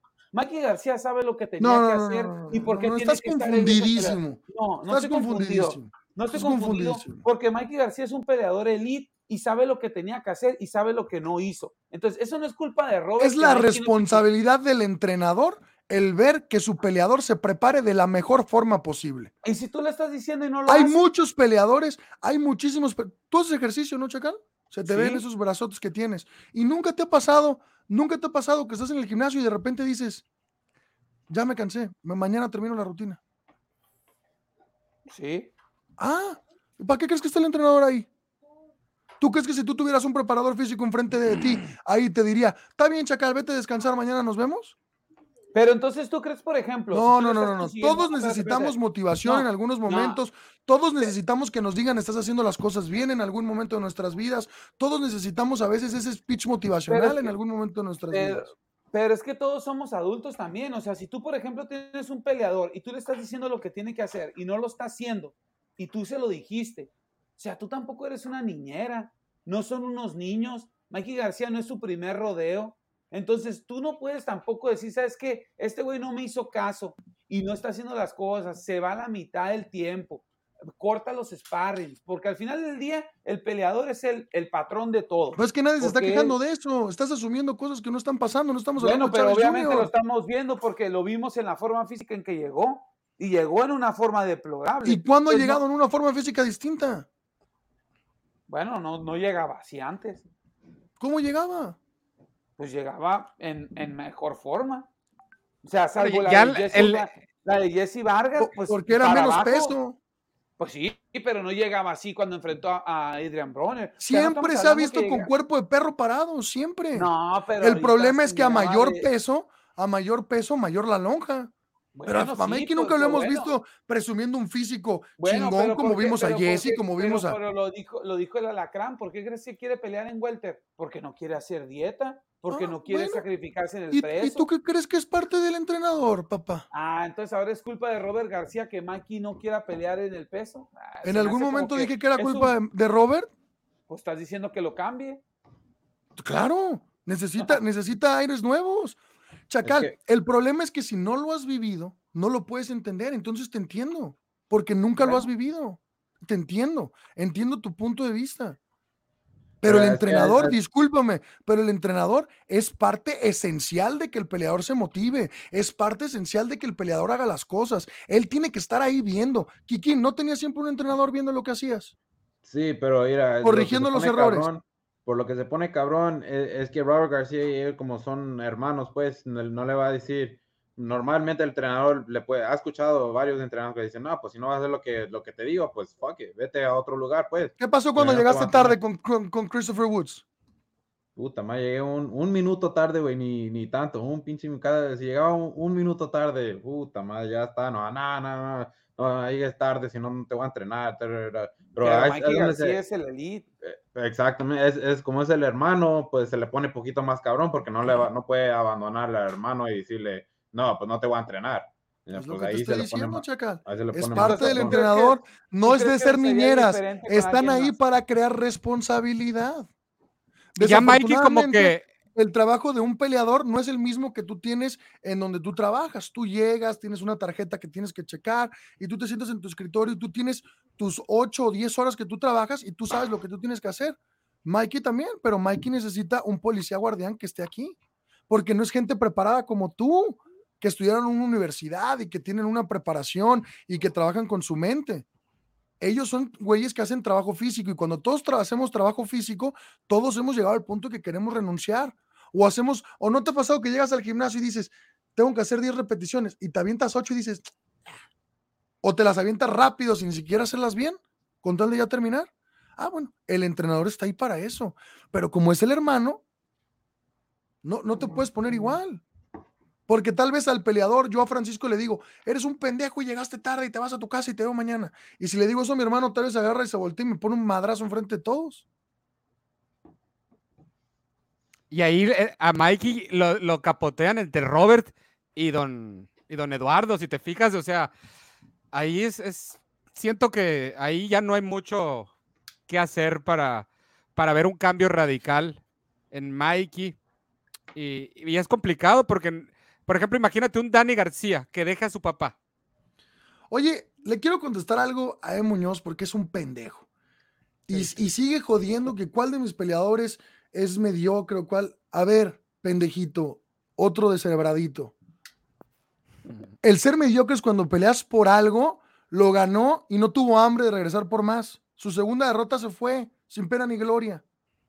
¿Quieres decir que DJ es un mediocre como lo pusiste en un comentario ahí arriba? DJ sigue en la lucha porque quiere volverse a convertir campeón mundial en otra división distinta. Eso no es ser un mediocre. Una persona que está trabajando y que lucha día a día para llegar a cumplir un sueño, ese no es un mediocre. DJ ya fue campeón mundial en la 105. Ahorita está haciendo, buscando ser campeón mundial en la 108. Francisco Esparza es otro de mis peleadores. ¿Tú crees que él es mediocre? Él perdió una pelea y se fue y se metió al gimnasio y siguió preparándose para la siguiente. Eso no es ser mediocre. Eso, más bien tus preguntas, es de ser pendejo. Entonces, ponte abusado, hijo. Échale ganas. Ponte pilas. Siguiente, Camus. Perdón. Es que la gente pendeja me, me, me encabrona, güey. Se, ah, se ponen las patadas con Sansón, la gente. Imagínate. Por cierto, más. gracias a, a don Juan por el- un super chat vía Cash App, vía Panama Papers, vía Andrew, vía eh, Islas Caimán y luego ya libre de impuesto. Gracias por, por su super chat. A nuestro querido don Juan y gracias al Andrew por ser el, el que el partícipe de, de que El. Andrew siempre, mi guerrero del camino. ¡Mua! Yeah, baby. Saludos y abrazos al Andrew. Que ya quiero sumergirme en esa verga. piscina. Yo también. sí, sí. Me, me hubiera gustado llevar a la tortuga de Lucy y que estuviera un rato ahí. Fíjate Pero que ya- por, algunos, por algunos meses olvidé a la tortuga de. Chacal, ¿para cuándo alberca en San Diego, eh? Pues después de que nos tomemos un té de ramo blanco. no, pues tómatelo tú, tómatelo tú. y yo llego cuando ya esté mejor. Qué raro estuvo todo esto, eh, güey, la neta. Sí. Sentí cringe, sentí cringe. Ay, güey. Bueno, pues ya hablamos de Mikey. ¿Qué sigue? Quiero tocar un tema, quiero tocar un tema. A ver. Quiero escuchar sus opiniones en el tema Ugas. Ah, buen tema. Empiezo contigo, mi querido Francisco, el alacrán Esparza. Ah, pues no sé, siento como, pues no sé, siempre le han dado como diferente, ¿cómo se dice? Like, poquito de discrimination a, lo- a los cubanos, ¿no? Siempre, Discriminación. Ajá, poquito ahí los tienen ahí a un lado, no les, no los quieren así mucho. ah, pues, Recordemos que Kikín eh, es mitad cubano. eh, nah, hell no. Se queja de la discriminación a los cubanos. No, pues sí les dan- pero, pero entiendo. Patria y muerte, y muerte. pero entiendo por qué lo quieren hacer, pero, pero al mismo tiempo Gas e- es un peleador diferente, ¿no? Que le, que, que se- le gusta fajarse, le gusta pues pelear así, a dar un show y, y, y, y, pues tiene huevos para pelear y quiere pelear contra, contra el que sea. Pero pues sí, no, lo quieren dar, no le quieren dar la oportunidad de pelear así con, con otro como Errol Spence o, o, pues así Crawford. Hay, pues hay, hay varios que, que, que pueden pelear. Thurman ya peleó contra Porter, pero pues yo pensé que la ganó esa pelea. Yo estaba ahí, pero se la dieron a Porter. Una pelea cerrada como quiera. Ah, no sé, no, no. Pues me fastidia un poco, pero pues ¿qué vamos a hacer? No podemos hacer nada ahí. ya. Pues depende de ahí, a ver cómo él se prepara y a ver qué, cómo puede salir adelante. Eh, mi querido Camus, después de Mario Moreno, platícame. A ver. Está, cabrón, eh, porque a mí se me hace legítima la petición de, de Jordan y Sugas. Pues si existe la posibilidad de esa pelea de unificación con Errol Spence, que. Pues, ¿qué les cuesta? O sea, si, si se han aventado otras en pro de, de- que se hagan peleas grandes, pues pareciera que aquí con Jordan y Sugas, pues no, porque de- deja tú, le pusieron a bailar con la más fea a él como supercampeón, que incluso el campeón regular, que como él bien lo dice, yo ya le gané a, a Jamal James. Y, y va con Stanionis él supuestamente, y el otro contra, contra el ruso Butaev. Pues si tienes eh, la oportunidad de ganar mucho dinero, estás ya pasado los 35 años, o sea, ¿en- ¿en qué le perjudica a Gilberto Mendoza eh, darle esa oportunidad? No sé si sea una cuestión ya arreglada entre manejadores y organismos y ahí se estén eh, apoyando o, o- o no veo ot- otra, otra posible respuesta a eso. Lorenzo. Mira, yo veo aquí como que Ugas, el problema es de que se siente un poquito ultrajado por el hecho de que el tipo no se esperaba la pelea con Pacquiao, le cae la pelea, no fue suficiente, este, obviamente, tiempo para poder promocionar una pelea como un lado B y posiblemente le dieron la mejor bolsa de su carrera, pero no necesariamente fue la bolsa que se merecía como un lado B con Pacquiao. Le gana Pacquiao, él sentía que el ticket de la lotería lo cobraría en la revancha, Pacquiao se retira y hoy en día le ponen una entre comillas mandatoria cuando supuestamente no se le pone mandatoria al supercampeón. Entonces, este, Ugas con toda razón dice, güey, pues yo estaba esperando mi oportunidad para pelear contra Errol Spence, ¿no? A ver, ¿cuál es el chiste? Cómo se pasó de lanza. Ay, yo que tú, Chacal, lo madreaba. Pero bueno, perdón, Chacal, perdón. Y luego, Chacal.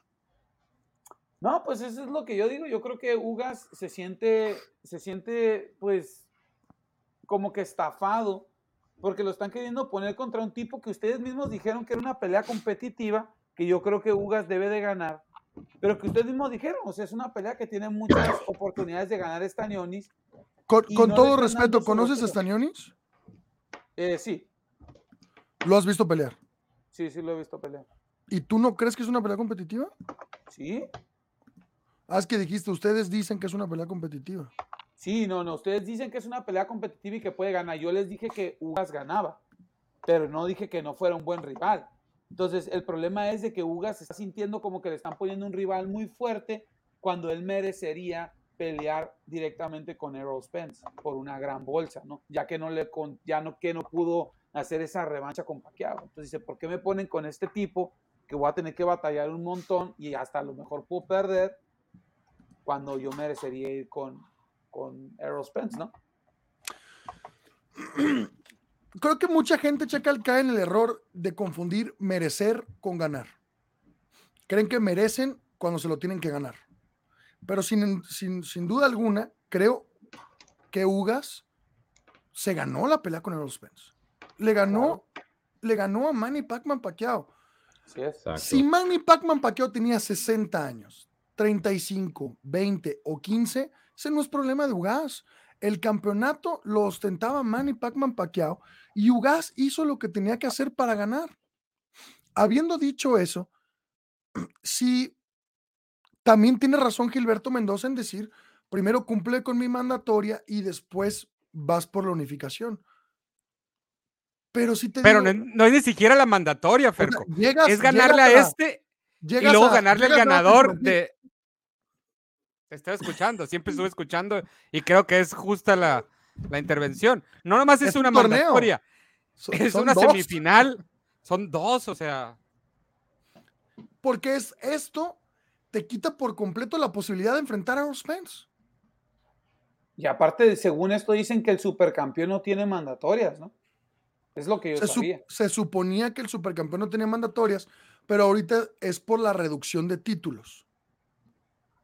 Pues sí, De hecho, se suponía que el supercampeón, la única mandatoria que tenía, creo que era el campeón regular. exactamente. Entonces, yo lo veo, yo lo vería más fácil si yo fuera Gilberto Mendoza, que obviamente no soy.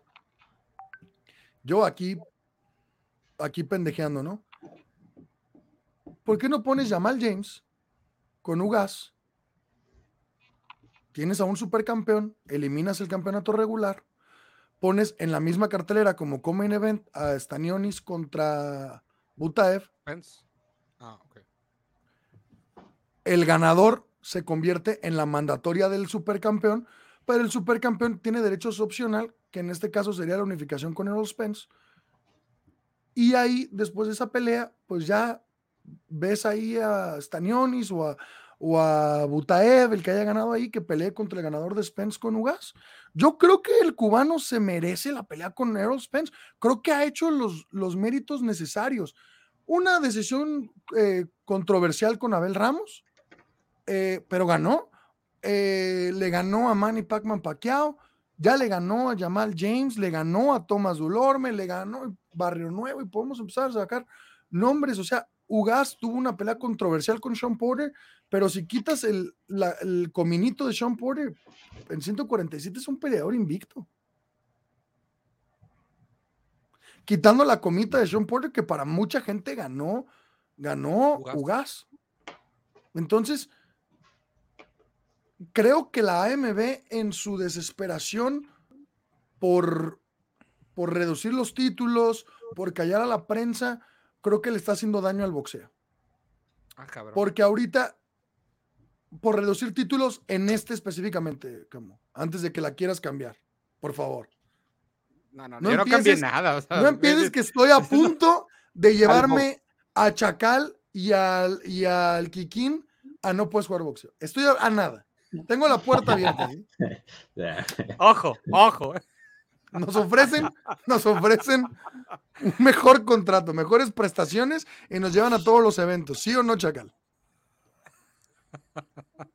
Y mueven a los de Fino Box. y mueven a los de Fino Box. Está- estamos a nada, ¿eh? a nada.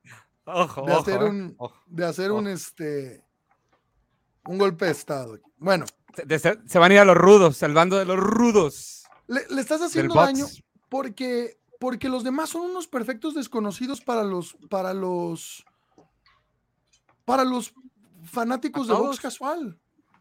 Hasta para O sea- los donde te quieres ir son desconocidos. Me atrevería, me atrevería a decir que Chacal, con todo el respeto que me merece, yo pensé que no conocía a Stanionis. Yo creo que no conoce a Butaev ni a Jamal James. Eh, nomás los he escuchado de nombre, pero no. Ok. Entonces, me llevas contigo. Saladino, es que tú vienes en el paquete, Saladino. Eh, entonces, pero yo creo que la gente conoce a Ugas. Creo que le estás haciendo daño al boxeo porque estás quitando lo que podría ser una pelea relevante, un pay-per-view entre Errol Spence y Jordanis Ugas, porque Jordanis Ugas para mí lleva todas las de perder con Stanionis. Entonces, vas a poner a Stanionis a unificar con Errol Spence. ¿Quién es Stanionis? Ya estás retrasando una unificación en 147. Ahora Stanionis lo vas a ver pelear con Jamal James o lo vas a ver pelear con, con ah, Boots Ennis o, o lo vas a con quien tú quieras. Virgil Ortiz si tú quieres. Una gran pelea, pero estás retrasando una unificación, que es lo que queremos ver, un solo campeón por división. ¿Sabes? Lo único que sí yo doy ahí, como que sí estoy de acuerdo, es porque todavía no ha, no ha salido ningún tipo de, bueno, al menos yo no lo he escuchado, información o dictamen de qué es lo que está pasando con Errol Spence. Exactamente. Mm. Entonces, tampoco podemos estar esperando con una cirugía tan riesgosa de Errol Spence cuándo es que va a volver al ring. Y pues hasta cierto punto el show debe de continuar. Y pues desafortunadamente para Ugas, pues Pacquiao se retiró y no quiso, se- no quiso esa revancha que tal vez le hubiera traído la, la mejor paga de su carrera, incluyendo ya con esta buen, nueva bolsa que le dio con Pacquiao la primera. Y pues la vida es así, o sea, es, es, es- a veces no es como uno lo piensa y, y ni modo, ¿no? Pero tampoco podemos seguir retrasando el boxeo porque tampoco tenemos una fecha de cuándo Errol Spence va a regresar. O al menos que ustedes sepan algo. Kikín, si le pudieras dar un consejo al WBA y un consejo a Jordan y su gas, ¿cuál sería? Un Que consejo. no sea de las cejas, eh, que no sea de las cejas, porque pues, es irrelevante. Oye, una página de boxeo que me etiquetó puso, puso una foto de Ugas sonriendo y después de su victoria puso please pray for Ugas porque sufre de alopecia. Y Salas Tal cual. comentó unas manitas así. Amén. Porque alopecia lo pusieron en inglés y yo creo que Salas no entendió. Pero a ver, dime, Yeah. dime, Kikín, ¿qué consejo le harías a Ugas y un consejo que le harías a la MB? que es mejor unificar, ¿no? Quiero eh, unified one, one champion. de- Eso es para la Pues Dice Gilbertito que muchas gracias por el consejo, Chacal, que lo hizo recapacitar. Y que Chacal no ha dado consejo, ¿eh? Eh. No, Ni hasta pedo nos confunde. Chacal, ¿qué consejo, un consejo Sí. que le harías a la MB y un consejo que le harías a Jordan y Sugas? Yo lo que le diría a Jordan y su gas es ponte a entrenar, porque ya viste lo que le pasó a Mikey García con el español. Y a la AMB, no, no sé. Ahí sí no, no, no, no, no, no tendría yo que. O sea, ¿qué consejo le podemos dar a la AMB ahorita? O sea, están haciendo una reestructuración por todos los daños que han hecho por muchos años. Y pues no sabemos ahorita si en verdad son las, la- las mejores decisiones pero pues están intentando disolver tantos campeonatos, ¿no? Y si bien en esta división no nos gusta lo que están haciendo, en otra sí nos está, nos está beneficiando que, que quiten todos esos campeonatos, que estén haciendo peleas, entonces, pues, ni modo, o sea, Antes de darte la palabra. Jesús Camus, Matías Soria dice, Ugas tuvo la mala suerte de ser campeón de la MB. Si fuera campeón de la FIB u otro no tendría estos líos. Acuérdate la FIB lo que le hizo a Canelo. Eh, ahora sí. Jesús Camus. Pues eh, sí, que te ves muy bien, has la- adelgazado mucho otra vez, ¿eh?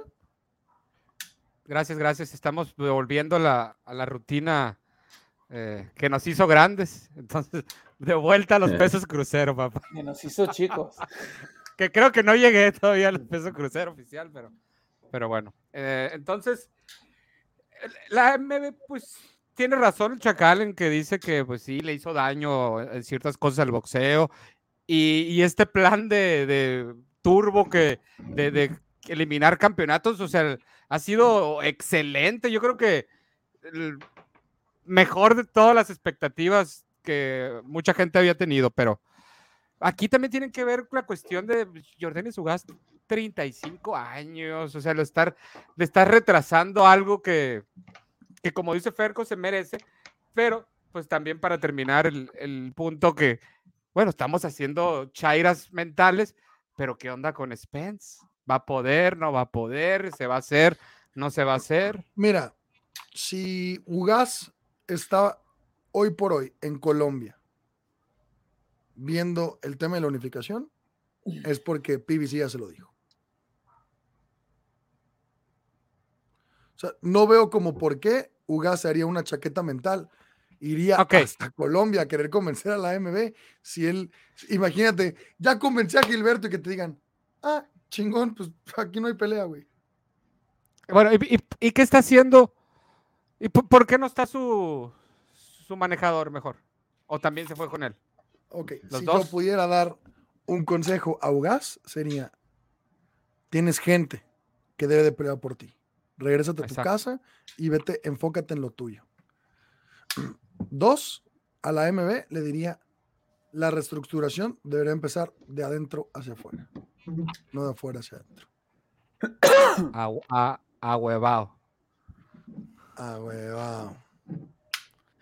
Eh, no me importa lo que ustedes digan, voy a pegar el link en 5, 4, 3, 2, 1. Se pegó el link. Ahora sí. Que, que entre la gente, que nos den sus La cara del opiniones. Camus. Sí, la cara de No, Camus ya. fue de puta madre, otra hora. No, no, no, en- encantado de la vida. Y ahora, y ahora estoy cómodamente sentado, así es que Qué bonita silla, ¿eh? Qué bonita Sí, silla. ¿eh? Me, me voy a comprar una. Por copión, porque puedo y porque quiero. No, no, no te puedes quedar atrás. Muy bien, Abelito. Muy bien, Abelito. Va por su, por su pelota cuadrada. Y voy a traer Saludo a a, Abel, Abel Ramos. Saludo a Abel Ramos. voy a traer a DJ Pegaso que me haga una canción también. Eh, aquí está Georgie Capitello. Georgie Capitello. El Lord. Ya, ya para, Coyotito. Pero ¿por qué? En lugar de que entre don Jorge. Ahí está el link, don Jorge, ¿eh? por si a usted se le pega la reverenda gana de entrar. Oigan, y ganó la Tutti Pop, a la que le mando un besito. Por knockout. Muy bien. Muy bien, muy bien. Regreso Eh, triunfal. Bueno, a ver, aquí va a entrar el señor Víctor Martínez. Vamos a darle cabida. Ya se saben la dinámica. Hagan sus preguntitas y vámonos riendo. Mira nada más. ¿Qué ¿Qué tal, pasó, Víctor? Buenas noches, bienvenido. Aquí me escuchan, ¿me escuchan? Ah, te escuchamos perfecto. Ando aquí en este, en Alfareta, Georgia, está como a unos 20 minutitos de Atlanta. ¿Cómo están? Ah, muy bien, muy bien. ¿Te vas a lanzar a la pelea? No, no, no, ando aquí atoradísimo. Este, me visitó apenas un familiar, ando atoradísimo de trabajo. Ahorita no, ni pensar, nada más verla, nada más verla por la tele. Fíjate lo que, lo que te voy a ofrecer, ¿eh? Fíjate lo que te voy a ofrecer. Si te animas a ir, el Ferco Show te va a regalar dos boletos para ir a ver la pelea. Si te animas, le mandas un mensaje a más tardar mañana a las a mediodía a Jesús Camú y yo me encargo de conseguirte tus boletos. Oh, ¿en Piénsalo. No contestes ahorita. Ok, ok, Ahí le mandas un mensajito a Jesús Camú. claro que sí. Perfecto. ¿Cuál es tu pregunta, mi hermano? Este, pues mi pregunta es, bueno, primero que nada, espero que sigan creciendo. No, no entiendo por qué, por qué no tienen más suscriptores, cabrón. No entiendo. O sea, Porque no comparte, no comparte. Ah, yo fui, Camo, yo fui el de, el, te mandé un mensaje hace un par de días para, para darte la idea de que les propongas a los seguidores que se comprometan a, a conseguirte un suscriptor. Así, así como multinivel, ¿no? Así de- Sí, exactamente, que alguien se, que se comprometan y así pueden seguir, este, pues creciendo, creciendo, pues, en lo que, lo que son ustedes, este, Cerebro y Amador son de lo más, de lo más chingón, aunque se, por ahí se tiren y esto y el otro, pero nada más los ponen a pelear, cabrón, también. Se, Yo se- se engan- mucho enganchan, mano. Se enganchan, mano. Figura. Pero sí, no, mira, este, mi pregunta, bueno, más que nada, Fergo, tú me cae que eres un, me cae que eres un cabroncísimo en, desde, porque eres desde la promo, de, sabes, desde la promotoría, conoces de peleadores que un chingo de cabrones no tienen ni idea de lo que, de lo que, o sea, no tienen ni idea ni de que, que existen, ¿no?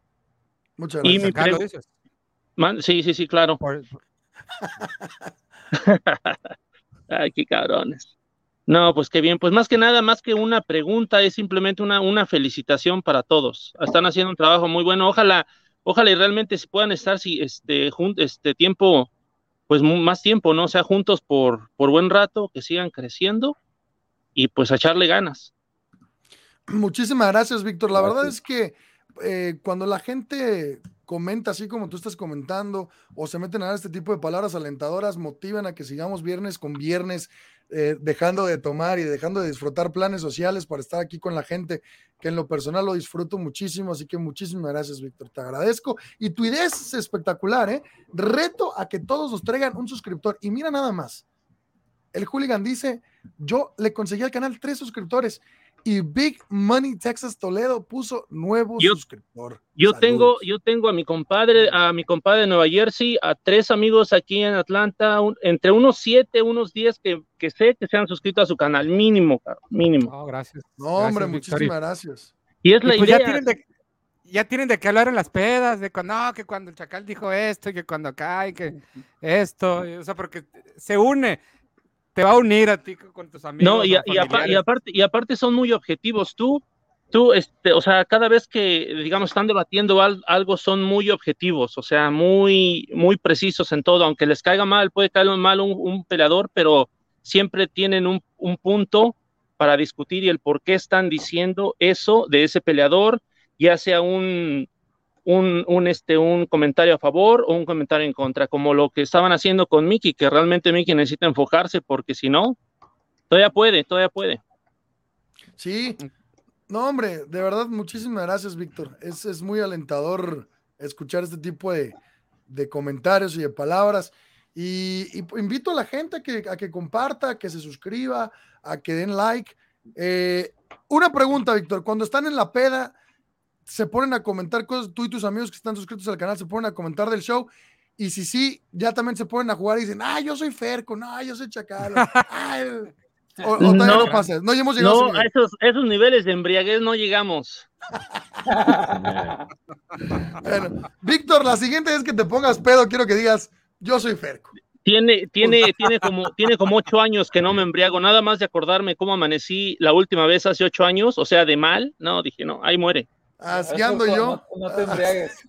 Neta, neta, ya no. Nada más hasta donde, hasta donde sienta que la azuquita le está subiendo, hasta ahí. Pues muy bien, Ahí muere. muy bien. Eso me gusta más, porque tampoco venimos aquí a incitar a nadie al vicio. Sí, eso sí. Muchísimas gracias, Víctor. Que tengas una excelente noche, hermano. Que Dios te bendiga. Échale un mensajito a mi querido Jesús Camus si te animas. Un mensajito para Camus. Este, pues, no, pero, a no, no, por lo de los boletos, dice. Por lo de los boletos, oh, pues este, pues sí, estaría Piénsalo, bien. piénsalo, piénsalo. Sí, No te me- comprometas a nada. Ok, claro que sí, pero Le este, Jesús. echando, síganle echando ganas, este, mi Camus, ¿eh? Fíjate que al principio el Camus, cuando lo escu- empecé a escuchar hace como, ¿qué será? Un año, año y algo, dije, este, no, sí, sí, exactamente, dije, no, este güey, qué hueva. Qué Pero gris. ya- Ya nomás, ya nomás empezó, Sí. a pistear, empezó a pistear y ya te gustó, ¿no? Lo empecé, lo empecé a escuchar otra vez, dije, a ver, y ya después dije, este güey es muy ameno, o sea, es lento, pero muy ameno. Hijo de su madre. No me ayudes, Ya compadre. ya lo ya lo tenemos pegándole a la pera y como que ya, ya, ya, ya rebasó a Joe Joyce. La, No, la pero bolita de Lomachenko me cambió. de, de, de, de su contenido de Camus cuando él se mete solo casi todas las noches. Si no lo veo en vivo, por lo menos sí, por lo, por lo menos sí lo veo este al, al otro día en el trabajo, lo pongo siempre casi. Eso es, eso es de cajón. Ah, qué bueno, Víctor. Muchas gracias. Muchas Ya, ya, gracias. ya a- párale, Víctor, porfa. Ya, ya, ya no me sigas echando flores. No, pero así, así como vas, Camus, ahí vas a estar por, por buen rato, ¿eh? Buen rato, no. eres muy, eres muy ameno, eres, es, es este, es muy ameno el, el, tu, tu, ahora sí que todo tu contenido, muy ameno de todos, y cuando se juntan todos, pues imagínate el desmadre que se hace. Muchísimas gracias, Víctor. Aunque, ah, y, tam- y, y también el alacrán, aunque de repente no habla mucho, pero también es, es, es tiene No, su. pero cuando, si cuando habla le, le va como le va, pues ahora menos. No, pero tiene, tiene su, tiene su encanto el alacrán, eh, tiene su encanto, me cae que sí. Gracias, gracias, la, pon- la ponzoña del alacrán. Sí, exactamente. Y Rey Misterio pone 4.99 y dice, cuando tomo, yo soy el chacal. Eso. Muy bien, muy bien, mi Rey Misterio. Muy bien, muchas gracias, Víctor. Te agradezco mucho, sobre todo los elogios, hermano. Sobre todo No, los de. Camus. No, son, no son elogios, son verdades, chinga. Muchas gracias, Víctor. Eso es todo. Muchísimas gracias, hermano. Que Dios te bendiga, Víctor, que estés muy bien y muchas gracias por haber entrado. ¿eh? Para eso ponemos el link, para que la gente conviva con nosotros. Órale, pues cuídense mucho, sigan Oh. echando ganas y no dejen ahí de estarle, de estarle machaqueando. Gracias, muchas gracias, Víctor. Que Dios te bendiga. Sale, cuídense. Buenas. Saludos. Y tenemos desde Inglaterra. Tenemos visitantes desde Inglaterra. A Lord. what God save the Queen. Lord, benvenuti. Welcome. Welcome, mate. Gra- gra- Te Está manejando Gracias, desde su lado Un derecho. saludo. ¿acaso? Ah, Viene Un manejando del lado derecho. Un saludo a Camus, que aunque como dijo, como dijo el, el- el amigo que acaba de salir, que es lento, pero seguro. No se, no se te tenía que ir, ¿no, Jorge? No. Ve, Jorge no se Oye, le va ni la mitad Y de también, y también que hablé de Jesse Magdaleno ahora. Oye, este, no, pues antes que nada felicitarle el show porque pues el, el saber cómo van creciendo, cómo día por día ahora ya este, veo que están regalando boletos de peleas tan demandadas, donde es un problema conseguir boletos como la del sábado, la verdad que es impresionante. espero y puedan regalar también para la del Canelo. Canelo. Aquí aviéntate el percochado de un día antes. Saludos, Coyotito. Saludos, señor Coyote. Vino con el colmillo afilado, ¿no? El coyote. Sí, no, tirando Él vive con el colmillo afilado, cabrón. Y mira cómo se nos quedó ahí. Coyotito. Él Los estoy felicitando. Sí, pero nos estás madreando en el camino. ¿Por qué? Te preguntas por qué. No, hombre, coyote. Tú sí eres coyote, pero de a de veras. A Pues aquí contentos y qué es lo que hay por ahí en el programa, de qué están hablando, en qué les podemos De- servir. pues, Mi querido Lord, yo te quiero hacer un par de preguntas. Punto número uno. Eh, ¿Cómo ves la situación de Jordanis Ugaz, que fue a Colombia y se está peleando con, con Gilberto? Está siendo muy vocal en redes, en redes sociales. ¿Qué está pasando? No, la verdad yo creo que está alzando la voz, ¿verdad? Por lo que él siente que es una injusticia, pero pues yo creo que ya de, pues de ir hasta Colombia y todo eso, pues sí se me hace un poquito como, a lo mejor exagerado, ¿no? Cuando pudiera mandar una carta, mandar un email. este, Bueno, pues dicen que, dicen que allá hay muy buen polvito. No, no, Del- no empieces, no empieces. Ah, Del no ca- empieces. el café, el, café. O sea, el empieces, mensaje no puede, el mensaje puede El café llegar. colombiano, por donde chinga. sea. Puedes No mandar el mensaje por, por donde quiera, lo puedes mandar por, por Instagram, una llamada de teléfono, una carta, un recado con, con el jardinero, con el amigo, con el compadre, con el que tú quieras. Pero el mensaje fuerte, llega. Estuvo fuerte. eso. Entonces no creo que, no creo que haya necesidad de ir hasta allá, ¿me entiendes? Pero bueno, Jordani así lo quiso, quiso hacerse presente, pero yo creo que, pues, mm, pues ir en contra de un organismo no creo que resulte tan bien. ¿Ustedes cómo ven? Exactamente es lo que yo decía. Ahora, Jorge, es raro porque Jordanis tiene un manager con bastante poder, sobre todo dentro de la asociación, Luis de Cubas Jr. Pues sí, yo pienso que más que nada, yo creo que para eso tienes tu manejador, ¿no? Para que hable por ti, para que vaya y, y pues exprese, ¿no? Tu sentir, tu pensar y simplemente poder llegar a un buen acuerdo. Ahora ni modo, o sea, pues si la, la pelea de Spence todavía no está ahí en la puerta, pues está cerca. Yo creo que ya lo que Jordanis tiene, tiene que hacer y, y seguir haciendo es lo que ha venido trabajando, de estar listo y aunque siempre le han llamado con cortas peleas, con corto tiempo, perdón, ha salido victorioso y yo creo que eso es lo que lo llevó a, a- al triunfo con Manny Pacquiao. Jorge, tú fuiste la cabeza de en la pelea de Jordanis Ugaz contra Jorge Barrio Nuevo en, en Nueva York. Nueva, Nueva York. Eh, sabes de las condiciones de Jordanis Ugaz y se ha ganado. Yo digo que se ha ganado el lugar contra Earl Spence, pero creo que también lo que está haciendo está completamente fuera de lugar. Para ti se ha ganado Jordanis Ugaz ese lugar para poder decir me merezco unificar contra el que ahorita podría ser el mejor en la división. Y mira nada más. Eduardo Rocky Hernández manda sus saludos y señal de Star Trek. Saludos a mi, a mi Rocky. Un saludo a mi Rocky, tremendo peleador y que lo estamos esperando con, con, mucho, con mucho cariño, con mucho gusto aquí en la ciudad de Las Vegas. Mi Rocky, le mando un fuerte abrazo.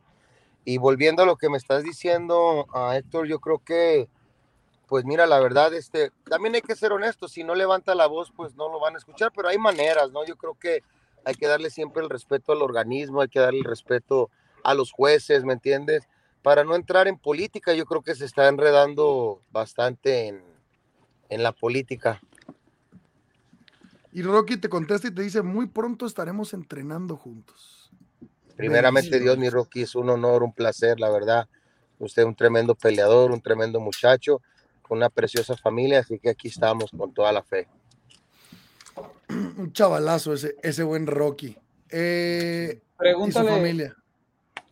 Pregúntale a Lord acerca de la situación de Mikey García y de lo que estabas diciendo, que tal vez le convenga con lo que sucedió con el español cambiar de entrenador. ¿Qué él piensa acerca de eso? Si cree que esa es la solución o cree que fue culpa de Mikey por su falta de, de hambre al, al boxeo, de, de dedicación. Es que mira, Jorge, ¿Qué- yo estoy en contra de la gente que dice que Mikey se debe de retirar. Es un hombre de trabajo. Eh, mucha gente le está diciendo indisciplinado. Eh, no tiene absolutamente nada que ver la disciplina. ¿Cuándo hemos escuchado algún, algún eh, embrollo en TMC como los de Adrian Broner o que le pegó a la mujer como lo hizo Floyd? ¿O cuándo hemos escuchado algo así de Mikey? ¿O lo, hemos visto pedo en un video, en un directo? Saludos a Tijuana. ¿O, o lo hemos visto en alguna situación comprometedora?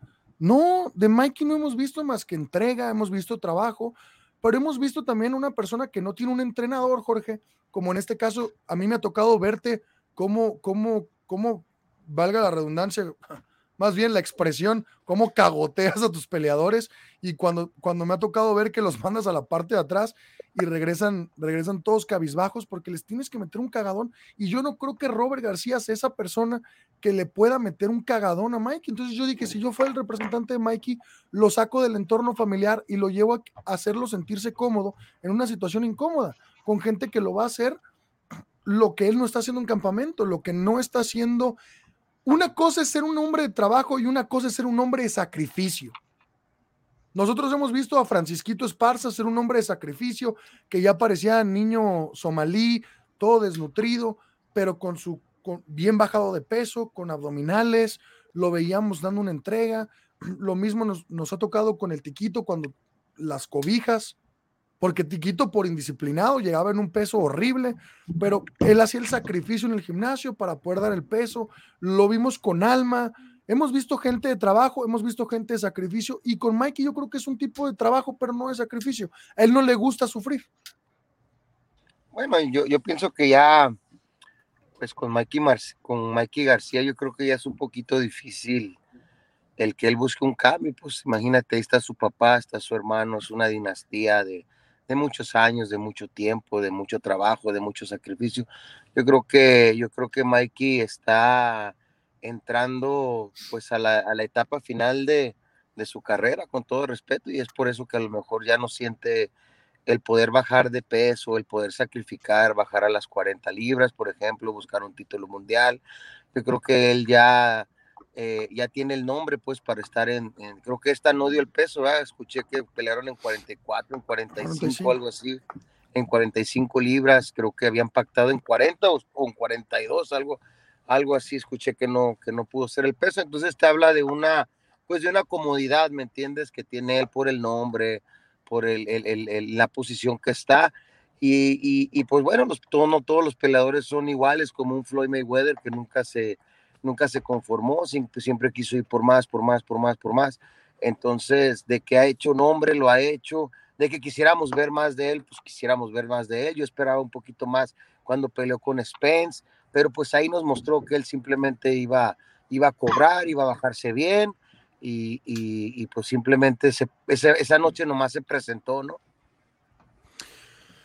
Es correcto, Jorge, pero tú, es que a mí me molesta mucho, me molesta en demasía, porque, porque soy amigo de muchos peleadores, Jorge. Nos toca convivir a ti, a la Alacrán y a mí en el día a día con muchos peleadores, y me molesta cuando llega, tienen una derrota, dos derrotas, tres derrotas y dicen, ya está acabado, ya que se retire, ya no tiene nada que hacer aquí, no tiene hambre, no tiene. Oye, ¿con quién ha perdido Mikey? ¿Con Errol Spence? ¿Con Sí, Sandor Martin? ¿Y lo quieren retirar? Oye, No, no, claro que no. espérate. Ah, tenemos un ejemplo clarísimo en, en- en el gimnasio, Jorge.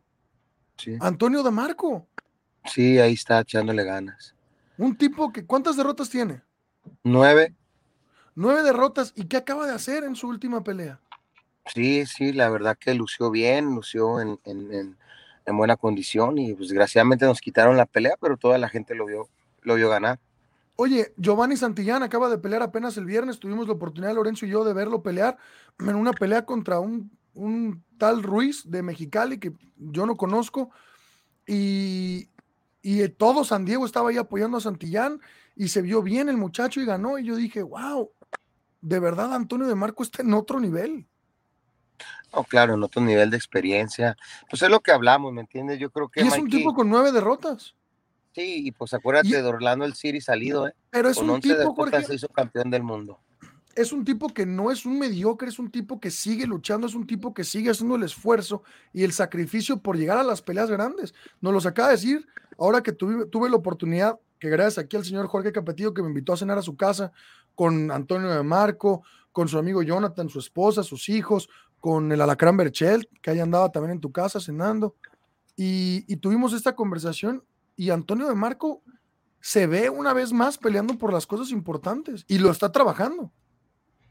No, claro, así es, pero es cuestión de mentalidad, te repito, yo creo que, yo creo que después de esta experiencia con, con, a lo mejor con Spence, dices, bueno, pues Spence, ¿verdad? Está en su momento joven, welter en otro peso, ya no quiso arriesgar, dijo, bueno, vamos a, vamos a boxear, vamos a llevarnos a la distancia, vamos a las cartas y bueno, lo que sea pasa y, y me bajo sano y me bajo con mi cheque, bien, muy bien por él. En esta pelea yo creo que él sabía, él, el, el escenario estaba puesto para que luciera, el escenario estaba puesto para que ganara de una, con, un, con un margen grande y al ver que pues las cosas no salieron como él quería, a lo mejor va a haber un despertar de decir, "Ey, ¿sabes qué? Pues si lo vamos a hacer, hay que hacerlo de la manera correcta, eh, vamos, a, vamos a darle más respeto a nuestra disciplina, a nuestro trabajo, vamos a, a- a- si es 40, vamos a bajar a 40, lo vamos a hacer con más tiempo, con, con un mejor programa, con, con- con una mejor disciplina y, y- y ver lo mejor de él. Yo creo que Mikey tiene todavía muchísimo, muchísimo por dar. Estoy completamente de acuerdo contigo, Jorge, completamente de acuerdo. También estoy muy de acuerdo contigo en lo que dices. Veo muy difícil que llegue a ser un cambio de esquina, pero creo que le podría venir muy bien. Hoy, hoy, hoy tú y yo teníamos esa plática de, a veces no es tanto el entrenador, a veces es más el cambio de aires, a veces es más el, el aprender otra cosa, a veces es más, tú me lo decías, hoy me decías, yo no estoy, yo no, yo no soy ciego, yo no estoy esperanzado a que se queden conmigo toda la vida. Llega un momento en el que es sano para los dos el decir, me voy con otro entrenador y yo voy a entrenar otro peleador. No, yo Ve- creo que ¿ve uno sano no que llegue puede- eso? Yo, yo creo que uno no, no está para detener la carrera de los muchachos en ningún momento. Yo creo que esto, eh, yo, yo he aprendido a separar la línea de la amistad, del cariño y la del negocio, ¿me entiendes? Me ha costado aprenderlo, me ha costado eh, el saber madurarlo, el saber razonarlo, pero llega el momento en donde llega, llega la madurez con los años, con la experiencia y de saber, de saber llevar las líneas pues de la amistad, del cariño y las del trabajo, las del negocio, las de, las, las de ir a pelear, las de... Y cuando hay tiempo que son ciclos que se van cerrando, uno debe de estar dispuesto a desearle lo mejor a los muchachos y, y- simplemente que busquen el, lugar que es de ellos y, y a nosotros nos queda más que seguir picando piedra y seguir buscando este, el siguiente, ¿me entiendes? El siguiente campeón o la siguiente estrella eh, eh, y simplemente estar en el gimnasio, estar en las mañanas en las corridas y estar para el que crean el trabajo en el programa y siempre estar listos para, para servir a los muchachos. Como en este caso de Rocky, que viene, ¿tú crees que no me llena el corazón que el muchacho se mete, me saluda, escribe, que quiere venir con gusto?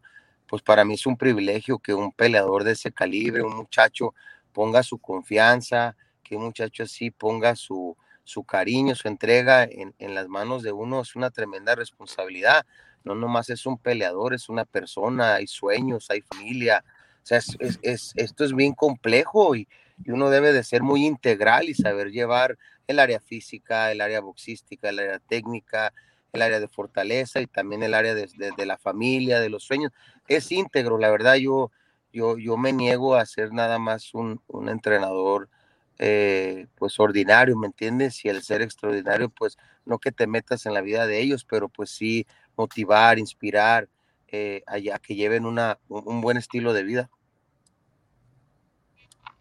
Oye, Jorge, y hablando de, de eso que mencionas, pues eh, es- públicamente se ha sabido que Berchelt ha estado entrenando en tu gimnasio, estuvo entrenando y estuviste conviviendo con él. ¿Tú cómo ves al Alacrán Berchelt? No, pues mira, él, él, fíjate, él me dijo algo bien cuando llegó, me dijo algo bien bonito, dice, la verdad que me dio mucho gusto porque me, me entrevistó este Bastien, ¿no? Fernando Bastien. y me dijo que, que si alguien, si alguien de México que yo quería entrenar, quien, quien fuera, un hombre, ¿verdad? Y no sé, en mi corazón sentí decir Miguel Berchel, porque creo que es un muchacho muy disciplinado, un muchacho muy trabajador, con carisma, ¿me entiendes? Y pues que tú, y, y que sabes que cuando pues el árbol está caído, pues nadie se quiere acercar, ¿me entiendes? Y fue lo primero que me dijo, me dice, la verdad, Capetillo, a mí me, me sentí mucho en mi corazón cuando usted me mencionó a mí y, y que dijo que, que para usted sería un honor entrenar, me dice, porque la verdad cuando uno está abajo, pues quien todos se desaparecen, dice, y es pura crítica y, y puro señalamiento. Y yo creo que uno debe de estar también para levantar el ánimo, para le- levantar el espíritu y, y para recordarles lo que son y lo que valen. O sea, una, el que tengas una mala experiencia, una mala noche, pues no te tiene que marcar para toda tu carrera o para toda tu vida. ¿Y qué? eh, ¿Crees que eh, haya una posibilidad de que trabajen juntos a futuro? Ah, pues eh, ahorita yo creo que es muy, muy temprano para decirlo. Yo creo que está, ya está en él. Él estuvo aquí una semana. Lo que sí te puedo decir es que convivimos muy bien, estuvimos en, en muy buenos términos. Este, sentí- 30. sentimos, sentimos buena química los dos también. Así es de que yo, yo le dejo el balón en su, en el, en el lado de su, cancha. de, de su cancha. Y si así lo decide, con mucho gusto, para mí es un honor y aquí estamos para servirle. Y si no, pues de igual forma desearle lo mejor en, en la vida. Y como te repito, la amistad sigue porque pues es buen, es un buen morro. A ver, supongamos que se cumple. Es lo que vi yo también. Y, y, y Berchel, te- tener ahí a Berchelt y al Rocky Hernández, ahí cómo sería el, el, el proceso ese que la, a lo mejor en la misma división y, y no sé. Y aparte, Shak- no, no sé, Shakur, que no- estuviste con él, ¿no? Ayudándolo No, no, en este pelea. campamento no, en este campamento no, no pude estar con él.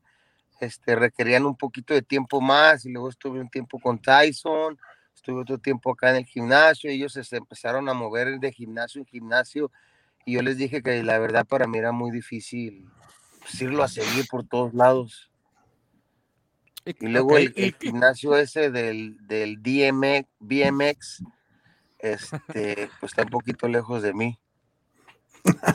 Ah, La- la camisa pero. ¿por- ¿y por Ah, qué no van a tu gimnasio? Por- No, no, no es BMX. Ya vi la camisa de, del señor la- ¿Me la puede mostrar otra vez?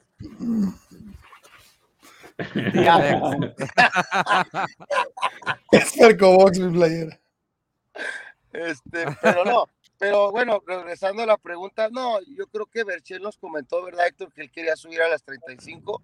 Si mal no Así recuerdo, fue algo, que, fue algo que comentó ahí en el gimnasio. Este, y por Rocky está en las 30, así que no hay ningún conflicto de interés ahí. Al contrario, yo creo que va a haber un buen equipo con una buena hermandad. Tony Damarco, la verdad que eh, lo respeto mucho, lo quiero mucho porque es una buena influencia con los muchachos. Qué, Fíjate, qué gran persona Tape- es de Marco, ¿eh? Qué gran persona. Y no has tenido la oportunidad de convivir en el día a día con él. Es una gran persona. En el gimnasio se la pasa motivando a todos, regañando a todos, pero no un regaño grosero, sino un jalón de orejas con experiencia, pero, pero desde el corazón, güey, con cariño. Es un güey que le importa el de al lado, güey. No, no, no, A ver, me, me no imagino, adoro el pinche de Marco, güey. ¿qué, qué, por ejemplo, qué, qué consejo te tienes presente que le dijo de Marco a Berchelt? Me imagino que le ha de haber dicho varios en tu presencia. O sea, ¿qué, No, qué claro. recuerdas? Ah, uno de ellos le dijo que, este, pues que nada se acababa, que nada está escrito, que siguiera adelante. Este, eh, lógicamente que Berchel le dijo que estaba buscando, pidiéndole a Dios para dónde ir y le dijo, si ya sientes en tu corazón caminar, adelante, no te quedes estancado, sigue adelante. Dice, en un momento a mí yo estuve en esa posición y me tocó también decidir y tuve que caminar y, y tuve que seguir adelante buscando eh, por lo mejor para mi carrera, eh, eh, por experiencia que ya tuvo Damarco cuando salió de, de Tijuana para con Freddy Roach, por ejemplo, en aquel tiempo, o cuando otra vez salió de Tijuana, ahora está acá conmigo. Entonces él, le dice también, mira, busca, pídele, pídele, a Dios paz en tu corazón, busca dónde vas a estar bien, y si ya lo que sientes es caminar, pues no, no te detengas, sigue adelante. Oye, Jorge. Yo tengo otra, yo tengo otro, yo tengo otro. Antes ver, de que adelante. Camus siga adelante con sus mil preguntas a Capetillo, antes de que Camus siga faneando con Capetillo, yo, yo tengo otra. Eh, cuando A ver, pues, sácala. Señora se quedó friciada. la camisa. Sí, sí, le, le está robando el internet ahí el lobo. A ver, ese. Camus, la que, la que sigue, la que sigue. A ver, la- a ver, ¿qué, qué pasó con Panterita Neri, Jorge? ¿Qué pasó con Pante- Panterita Neri? Se quedó igual que Ferco Show. el, el Panterita, el Panterita o quién? No, no, no, este, no, Pantera, este, había, recién le había nacido su niña, su bebé, a Luis. Y cuando estuvo aquí me dijo, ¿sabe qué? Pues no nos han mandado pelea, no nos han mandado contratos, no hay nada. Y pues, este, ya extrañaba, pues su bebé, ¿me entiende? Recién nacidita. Me dijo, la verdad, ya teníamos un mes entrenando y todo. Y me dijo, "De- déjame, voy para allá para ver con mi niña, ya que tenga algo más seguro. Me vengo, el otro día me escribió que, que estaba próximo a recibir fecha y, y que se quería venir pronto. Le dije que aquí estaban las puertas abiertas, que no había ningún problema. Lógicamente que, pues con su respectivo, ah, ahora sí que eh, tutela, ¿me entiendes? De lo que se, viene y de lo que se trata de este lado. Ok, pues es algo medio complicado, pero hasta cierto punto entendible. Eh, y pues ojalá que, que sí regrese contigo y, y se ponga las pilas y veamos de nuevo al Panterita en los, en los primeros planos, ¿no? Que es donde pues, su talento da para eso y, más. Sí, fíjate que yo soy una persona que no, pues no me gusta cerrarle las puertas a nadie hasta que ya, pues ahora sí que hasta que las acciones, pues ya no, no permitan, ¿no? El, el- continuar, pero pues mientras, ¿qué te puedo decir? Pues no, no, pues no teníamos un compromiso, como que cuando el Pantera estaba aquí, que hubiera, que no había el compromiso de decir, peleamos el 20 de noviembre o el primero de diciembre, no hubo nunca un compromiso así, ¿me entiendes? Entonces no puedo yo hablar de algo como decirte, pues eh, fue un irresponsable, se fue eh, a medio campamento, iba a pelear en tal fecha y no, no lo hizo, entonces yo creo que eso está fuera de, de contexto. Oye, Lord, y ¿Qué teniéndote aquí ya, este, el saludo, ¿cómo viviste la pelea de Tyson Fury y ante Wilder? Que fue un Ah. posiblemente pelea del año. ¿Y qué futuro, qué, qué planes tiene Tyson Fury después de ganar y concluir ya la trilogía? No, la verdad que fue, uf, híjole. Te vimos Fue ahí una brincando, ¿eh?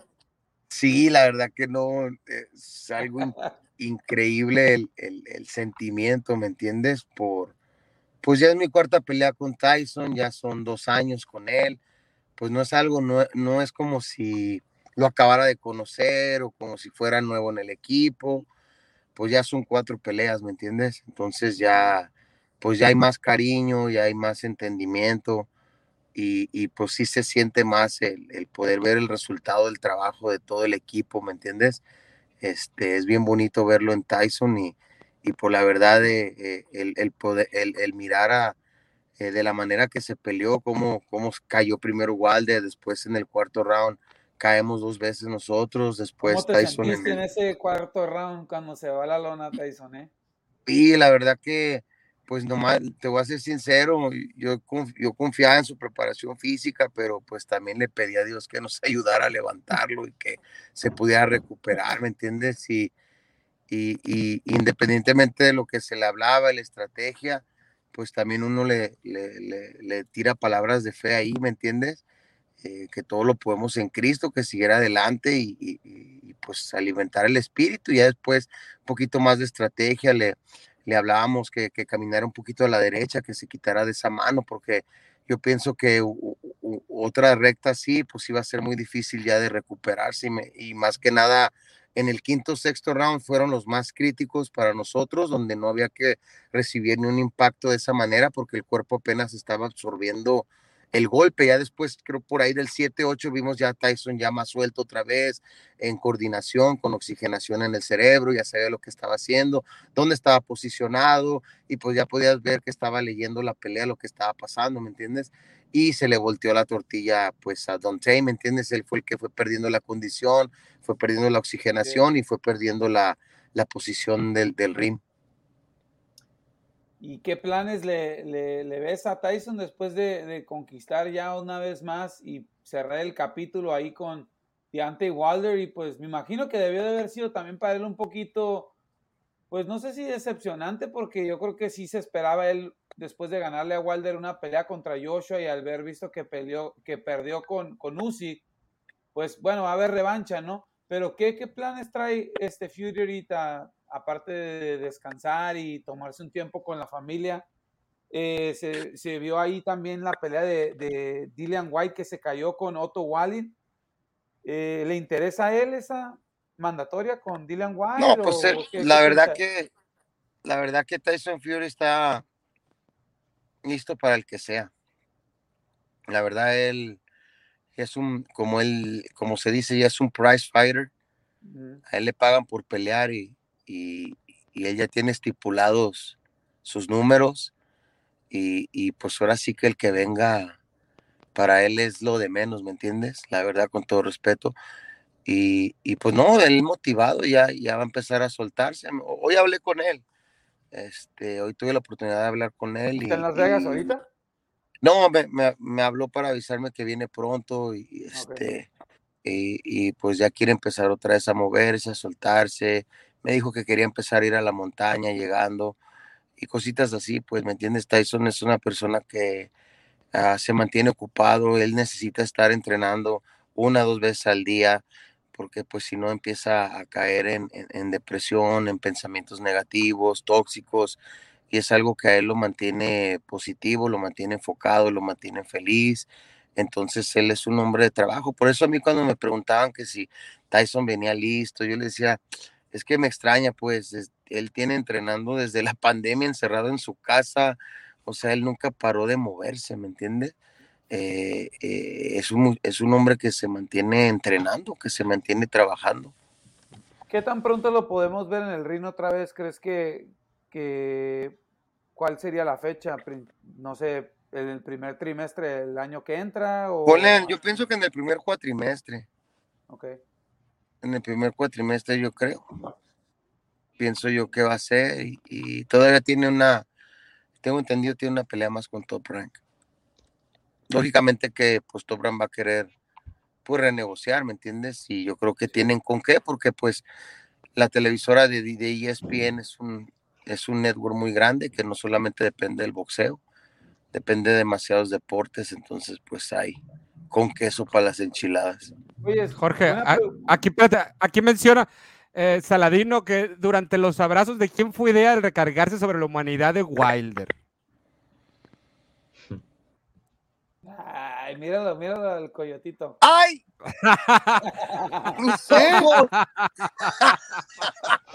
¿Qué? ¿Qué pasó? Se, se fue a bañar. Mira, ya, ya el, el, internet está volando ahora. Ya se quedó parado otra vez. ¿Qué pasó? Se ve en HD. Se ve en HD. Oye, este, ¿qué, ¿cuál fue la pregunta otra vez? Esta. ¿De quién fue la idea de echarle el cuerpo encima a, a Wilder? Durante no, los, creo que eso ya era un, pues por el, por el puro tonelaje en el que subió él, se sabía que había que, que, que, que cansar, que, que este, que echarle el cuerpo encima a Walder para que lo cargara y pues poco a poco ir menguando su poder, ¿me entiendes? Un, un hombre con tanta fuerza y con tanto poder, porque te lo juro que ese hombre es fuerte, man, porque aún, en, aún y cuando, cuando estaba herido por caerse, por irse, te tira, le tiraba un manazo a Tyson que yo decía, ay Dios mío, ¿me entiendes? Peligroso, ¿me entiendes? Todavía yo creo que al final del 9, o no, al final del 10. 10 del 10 todavía le da, le da una combinación de 3, 4 golpes y Tyson todavía lo sintió, sintió, ¿me entiendes? Entonces sí, eh, había, había, pues era parte de la estrategia contestar. Jorge, ¿es Tyson Fury top 5 heavyweight de la historia?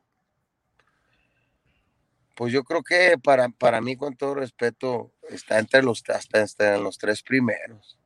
Boom. Boom. De la historia poniendo a, a, los tres primeros serían. pues para mí, por ejemplo, podría ser, eh, Moha- para mí, pues Mohamed Ali, siempre, ¿me entiendes? Y, y de ahí, pues sería, pues podría ser un Tyson Fury, podría ser un, eh, un hombre que a mí yo respeto mucho para mi gusto también por todo lo que ha hecho, pues, y volvió también, pues, un George Foreman o un, un Leon Spinks, ¿me entiendes? Un hombre, Larry Holmes, un hombre así, pues, ¿me entiendes? Pero para mí, por lo que Tyson ha hecho dentro y fuera del ring, de la manera que regresó después de 400 libras, de pesar 400 libras y, y de la depresión, el sobreponerse fuera del ring y traerlo dentro del ring, yo creo que es lo que los hace grandes, ¿me entiendes? Entonces, peleadores como él, peleadores como Mohamed Ali, como Manny Pacquiao, la verdad que son peleadores, son pocos, ¿me entiendes? Íconos mundiales, que no solamente su lucha fue en el ring, sino fuera del ring, y es lo que los hace aún más grandes.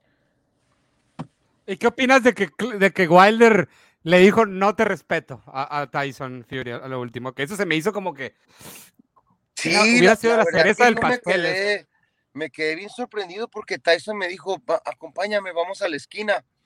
Yo le dije, ok, vamos para, fuimos para allá.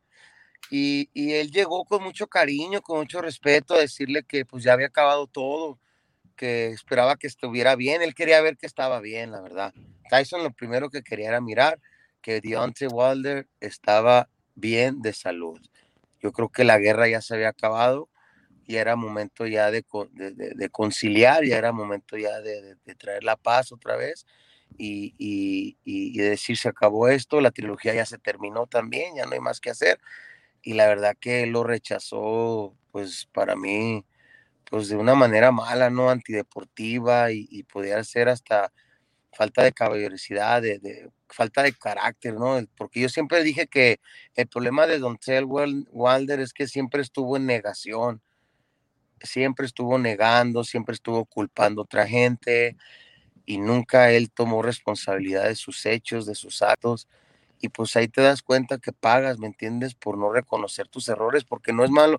Yo decía siempre, es que no es malo que haya perdido con Tyson, no es malo que lo haya derrotado así, lo malo es que no aceptes y reconozcas, ¿sabes qué? Fue mejor que, que, que yo en esa noche, pero yo me voy a preparar para ser mejor que él en la próxima. Siempre culpó a medio mundo menos, menos sus actos.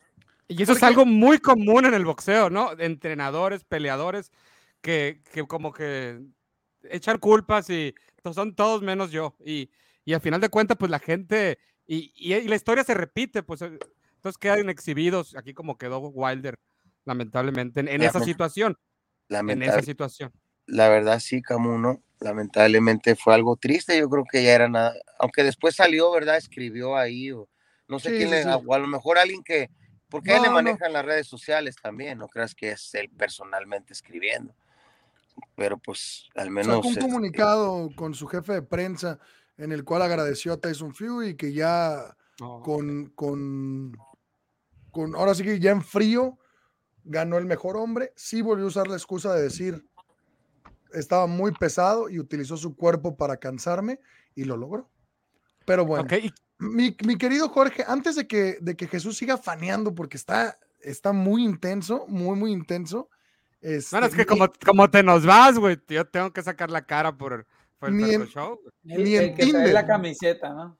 Ni en, ni en te- Tinder te- lo veo así de intenso, ¿eh? Que, que No, ni, ni- ni Juan Gabriel hacía tantos cambios de indumentaria en sus conciertos como, como el Ferco en los programas. ¿eh? Yo no sé qué están hablando, yo así he estado vestido todo el día.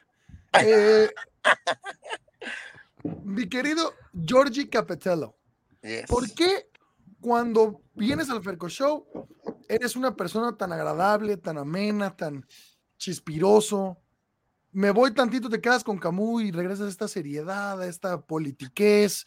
Te veo en otros shows bastante malos, a los otros shows a los que te invitan, por cierto. Ah. Y te veo igual, parco, político, Conciliador. conciliador, fíjate. No, hombre, si, te- si escucharas lo, lo del Panterito, Fíjaro, eh, Neri, qué bueno que te fuiste. ¿Qué dijo? Ya dijo que lo corrió por borrar. ¡Ah, no! No es cierto, no es cierto, no, es cierto, no es. ¿Qué dijo? Muy, muy apapachador, ¿eh? muy papacuervo. No, no, no, bueno. no, yo, o sea, yo creo que no, no, no tiene caso. el, el, el- ¿cómo te digo? El querer señalar a las personas y además, Porque com- por como diría respeto Luis también, Miguel, te voy a decir yo sé algo. que volverás. por, Cuando por respeto también, por respeto a tu audiencia también, es una audiencia bonita. No, a, a mi audiencia no le tengas respeto. A mi audiencia le encanta que le falten al respeto, Jorge Capitán. No manches. Mejor mándale los boletos al señor este de Ah, con, con gusto. Ahorita le hablo a mi amigo Brad. Qué pelea, eh. Va a A ver. peleón. ¿Cómo, la- ¿Cómo la ves, Jorge? A ver, tú que conoces bien a ambos. No, no, no, espérate. Mi A ver. pregunta era, Jorge Capitello, ¿para cuándo se me va a dar el lujo, el agasajo de tener a Dylan la amenaza Capitello en el Ferco Show? No, cuando guste, si quieres lo, lo, lo, lo hacemos ah, el siguiente viernes, Dylan.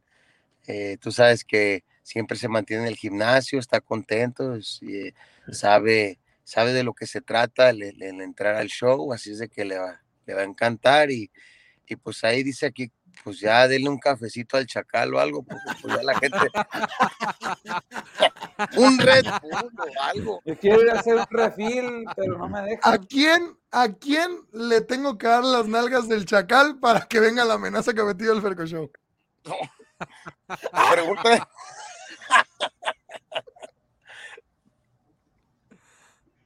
No, no, no, no, coyotito, no, no.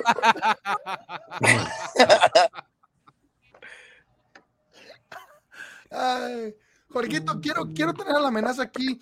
Quiero que nos platique de su, del documental que le están haciendo en Netflix. Quiero que, que nos platique la amenaza. Eh, acabo de ver que lo volvieron a invitar USA Boxing a ser parte de la selección de Estados Unidos. Eh, me acuerdo que cuando lo de The Little Solution eh, había quedado un poquito asqueado del boxeo amateur y de representar a Estados Unidos porque sabemos que se maneja con muchas políticas. Si no me crees, pues pregúntale a Teofimo López. Eh, Al Francisquito también, pregúntale. bueno, pero Francisquito fue malo como amateur, ¿no? No, tuvo su corrido también, ¿sí o no, Francisquito? Pero ¿a poco eres bueno en amateur, Sí. Francisco? Porque yo te- el estilo se te ve muy profesional. Ah, Y yo no pues te conocí pues de no. amateur, así que no puedo decir nada. No, pues fui a, a varios nacionales, no las gané, pero pues como que llegué a, a varios nacionales. Pero así no las gané, eso pues ahí que te que como quieran.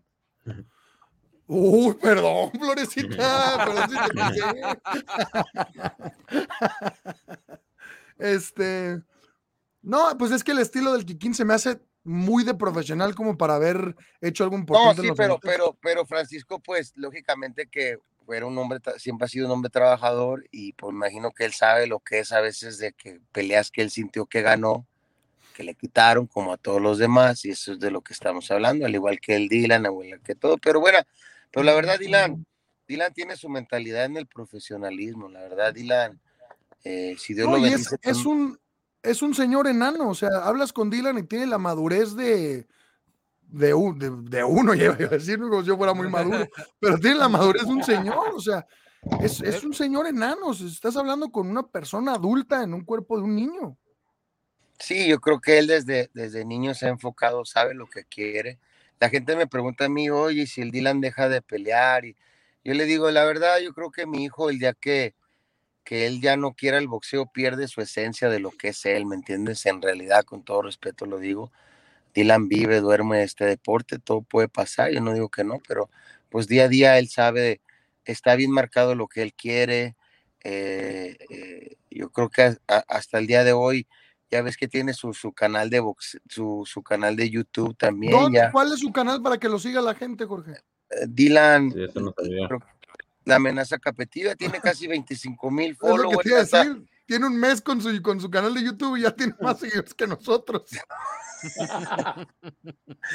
Tiene Está bien. 25 mil followers y ya, ya, pues tiene su negocito, ya monetiza, le mandan su dinerito por mes y, y bueno, vive del boxeo. Por eso te digo que él ya va entendiendo que, que es a lo que se dedica la familia y, y lo tiene Mira, bien. Camus, bien Camus así.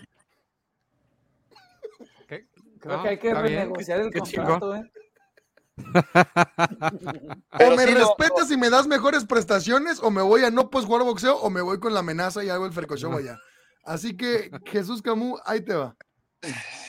y, y la verdad que es, um, es bonito verlo cómo va creciendo, cómo va madurando y claro que sí, este, ahí les platicará él un poquito más sobre, sobre el documental que, que nos, este, nos vinieron a proponer y de que se está trabajando en él. Ya hubo gra- grabaciones con los de la banda MS, hubo, hubo con Walu, hubo- eh, Alan de la banda MS, hubo grabaciones con Manny Pacquiao también cuando estuvo en campamento ya con Manny, que estuvo, si más no recuerdo, Y hoy te mandó un mensaje Tyson Fury que me tocó leer indiscretamente en el que te dice, mi compa, ya regreso a Las Vegas porque ya extraño correr la montaña Charleston al lado de Dylan.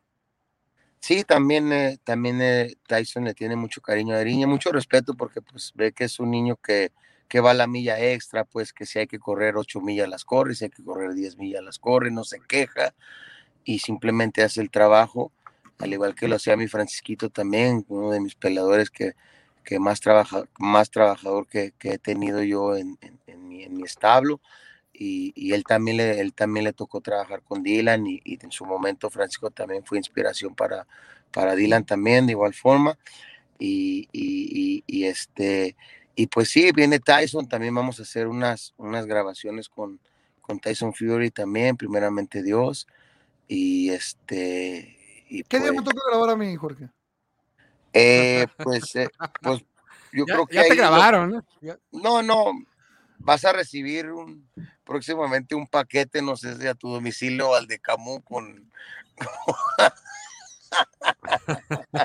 con, con una con, Con la- Con un armaño. con una Con un armaño. con una propuesta contractual y bueno, esperemos el esperemos que el Ferco Show, así como está dando boletos de tremendas peleas pues también tenga la capacidad de pocas palabras, no estás contemplado.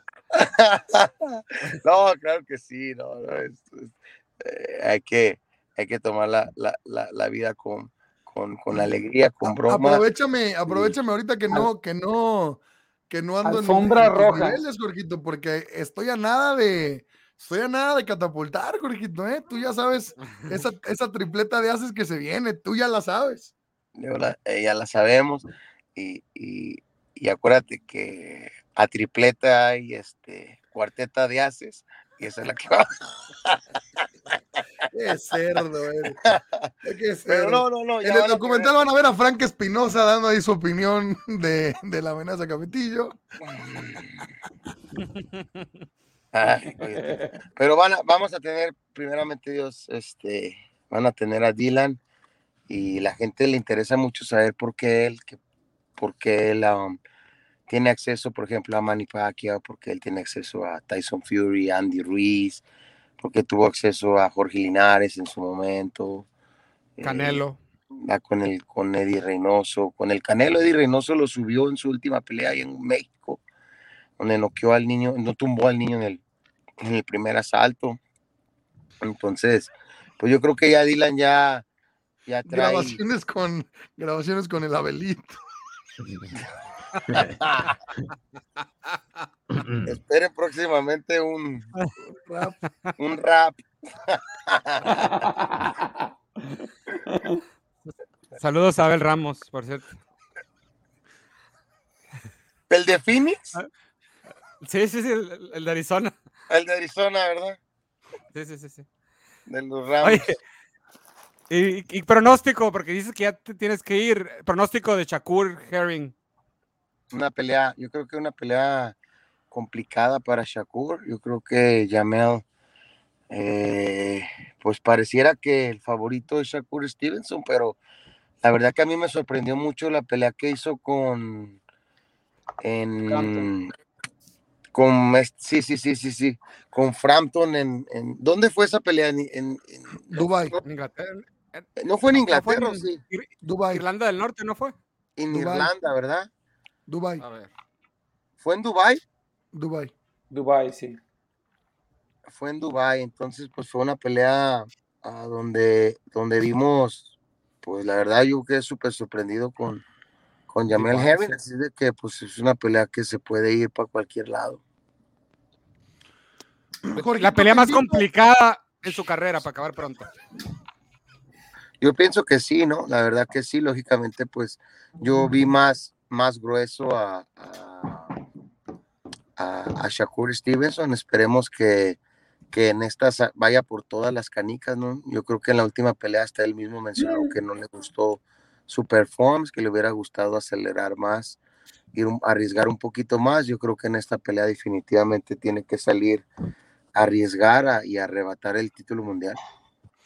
Jorge, te invito a que un día que no tengas muy ocupado, porque sé que es un hombre muy ocupado, te avientes una entrevista larga y tendida con el señor Jesús Camus, porque es, claro, fanático tuyo y tiene muchas preguntas y muchas cosas que, que saber. No, la verdad, ¿o no? Sí, sí, sí, pero. Ah, pues, no andes de mamón. Eh, y, y- y también para cu- cuadrar lo de la amenaza Capetillo, mi querido Jorge, porque me, me encanta, me encantaría la idea de tenerlo aquí. No, claro que sí, con mucho Nos gusto. encantaría.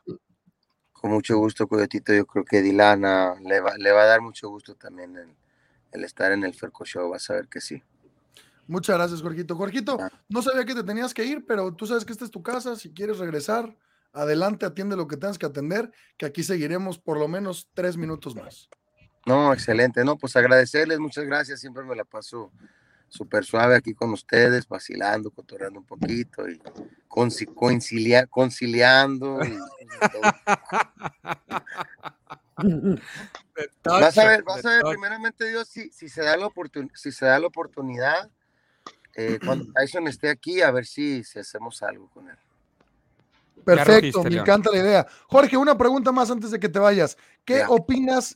¿Qué opinas del movimiento de John Riel Casimero dejando a Sean Gibbons yéndose con la esposa de su acérrimo rival, Donito, Nonito Donaire, Rachel Donaire?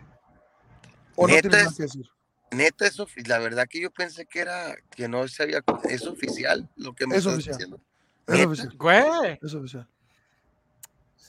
¿Neta? Es oficial. Como dicen, dos tetas jalan más que dos carretas. Gracias. Superchats, por favor. Superchats que me, siguen desmonetizando esto.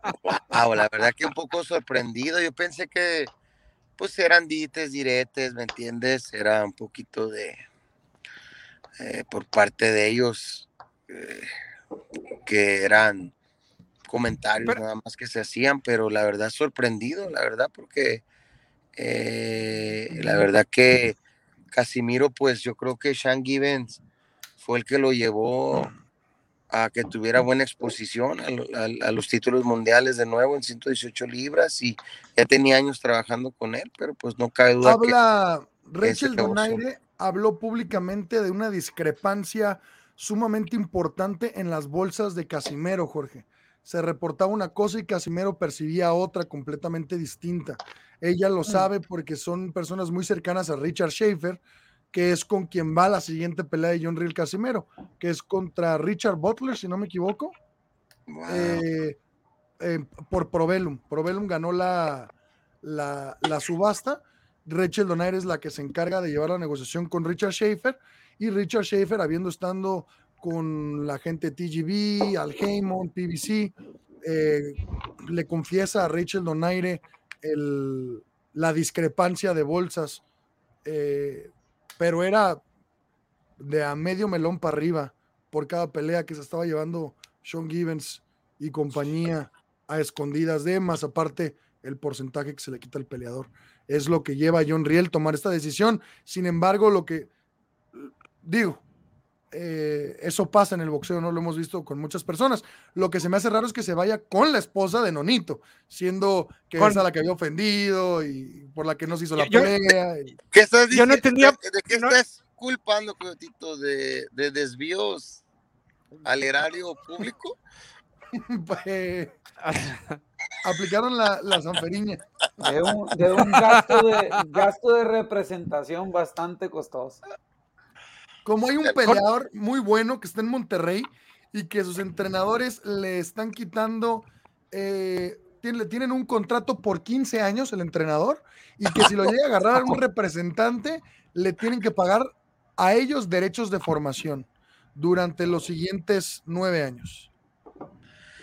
Pues también escuché que, también he escuchado que por el área de, de Sonoras, la carabina, la carabina 30-30, ¿no? Sí, saludos a los caballeros que de la Ah, mesa redonda. Yo, no- yo estoy, yo estoy hablando que a la gente le gusta cazar, salir a cazar venado, pero con una carabina 30-30. Con la, con la carabina de Ambrosio. No, la 30-30. Oye, Y luego el, el Dirty 30, que se quieren echar a los peleadores. Dios mío, yo, yo creo que Malversación de fondos, eh, desvíos del Del- erario. del con, erario, ra- con razón vi que eh, el, tu compa, el Sean Gibbons, subió una foto de Rachel Donaire ayer, algo así, o sea, como que está todavía en la en Sí, el tiro sí, está- ese. Está muy enojado. De hecho, está buscando demandar a John Real Casimero. El problema es que cuando cierto personaje, que no diré nombres, porque es amigo de Jorge Capitello, no firma a los peleadores precisamente para que no exista un rastro, un papel. Acuérdate que él ya estuvo en la cárcel por arreglar peleas. Entonces, al no existir ese papel, él no tiene cómo demandar. Él no tiene cómo exigir. Él, esto me pertenece, yo lo hice. O sea, todos sabemos quién lo hizo. Mira la, mira la, mira la manita, mira la Por- manita, mira la manita del capitelo. Mira la manita del capitelo. estoy frisado. Eso quiere decir, sáquenme, sáquenme que Por se eso- está poniendo caliente. Por, por eso el venado no tuvo tantos pedos, digamos. Por eso el venado no tuvo pedos y pudo pelear, pero ahora el que lo metió a la FIB, ¿quién fue? Sabemos que Bueno, dicho pero- personaje tiene mucho poder en la FIB. Bueno, pero es que también, tú dices, no hubo pedo acá, pero, pero del lado, del, del otro lado, Hubo arregle.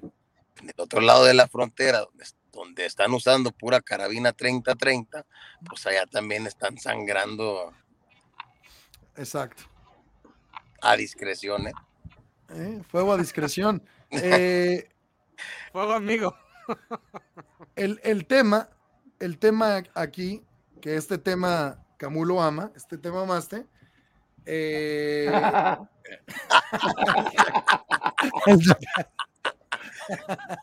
Esa sí la agarré.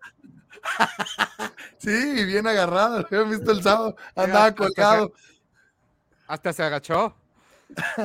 Oye, eh, el tema aquí, Jorge, es este, pues obviamente con el Venado López en específico, tienes, tienes el tema que Sean Gibbons lo dejan fuera para la pelea con Gay Flores, pero Sean Gibbons se arregla por dentro, o sea, se arregla en la oficina. Él dice, ay, con peleador no voy a lidiar, va a la oficina y se arregla. Y casualmente, pues aparece en los rankings de la FIB. Ahorita va a pelear el, el eliminatorio mundial con Isaac Lowe. Y este, pues sabemos que los peleadores de Sean Gibbons todos están en la FIB, ¿no? Entonces, La verdad hay que, poder ahí. la verdad que, Sean Gibbons nunca pierde, Jesús como. y yo la verdad me estoy ajeno a toda la, la. Porquería del boxeo.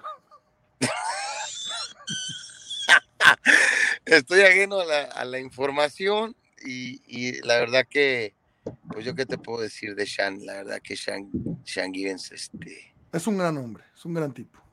conmigo pues se ha portado, se ha portado bien y, y desconozco, el, eh, desconozco el trato con, con John Real Casimiro, con todo respeto. ¿Seguirás entrenando a John Real? No me ha hablado, no me ha dicho nada, pero pues lógicamente que pues, las puertas no están cerradas para él. ¿Te volverías a ir a Los Ángeles con él? Pues a Los Ángeles la verdad que fui por el, lo que era el motivo de John Real Casimiro y pues más que nada la, y la oportunidad de estar con Manny Pacquiao, que yo sentía que iba a ser su último campamento y, y sentía que podía Dylan estar ahí también, entonces fue un conjunto de cosas y fue algo muy bonito el, el- el que Dylan compartiera con Manny Pacquiao un campamento, yo creo que eso lo, lo ha ido marcando. Jorge, sin lugar a dudas, has convertido en uno de los entrenadores más famosos del mundo. ¿Le estás invirtiendo más a tu carrera o a la de tu hijo?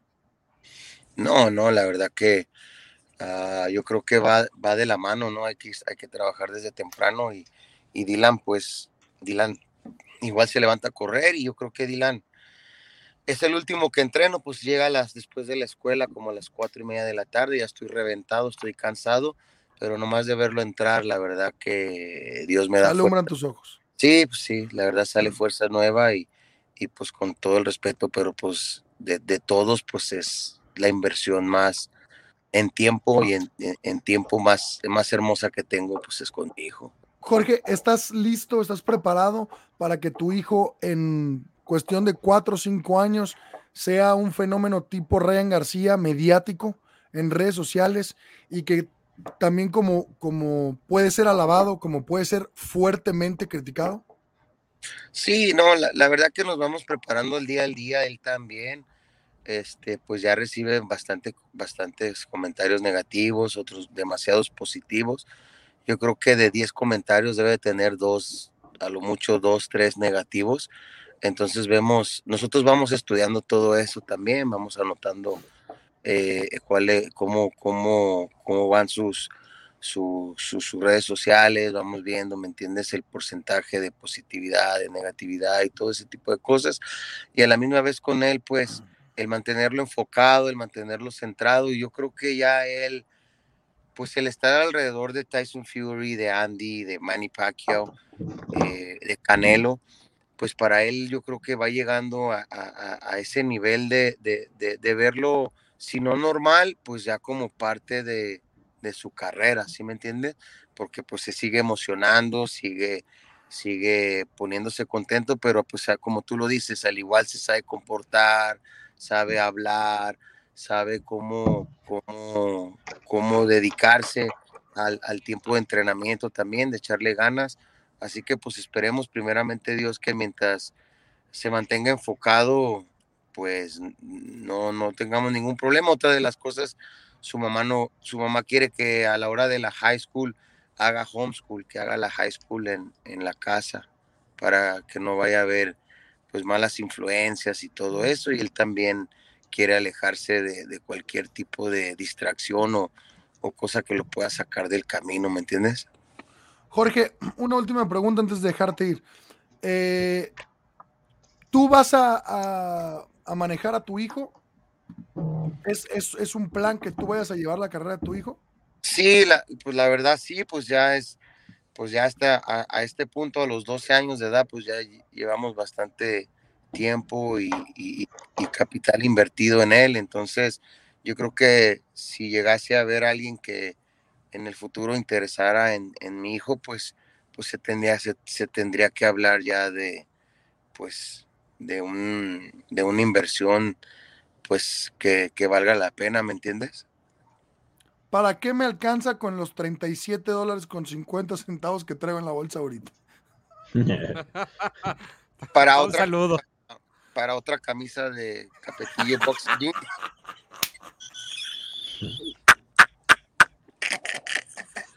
Pero esta vez auto, Ah. pero esta vez autografiada por él. Ay, siempre mi coyotito subiéndome la autoestima. Muchas gracias, No, no, no, Diosito, eres un coyotazo. Oye, dice que siempre bajando la autoestima, pero mira, si no me muevo, mira. Ay, Jorgito, espérate, porque deslumbra tanto oro, anillo, pulsera, collar, aguántala tantito. Nada, te falta sonreír y tener el colmillo de oro también. ¿Te parece al de mi pobre angelito, Jorge? ¿Qué onda? Joe Pechi.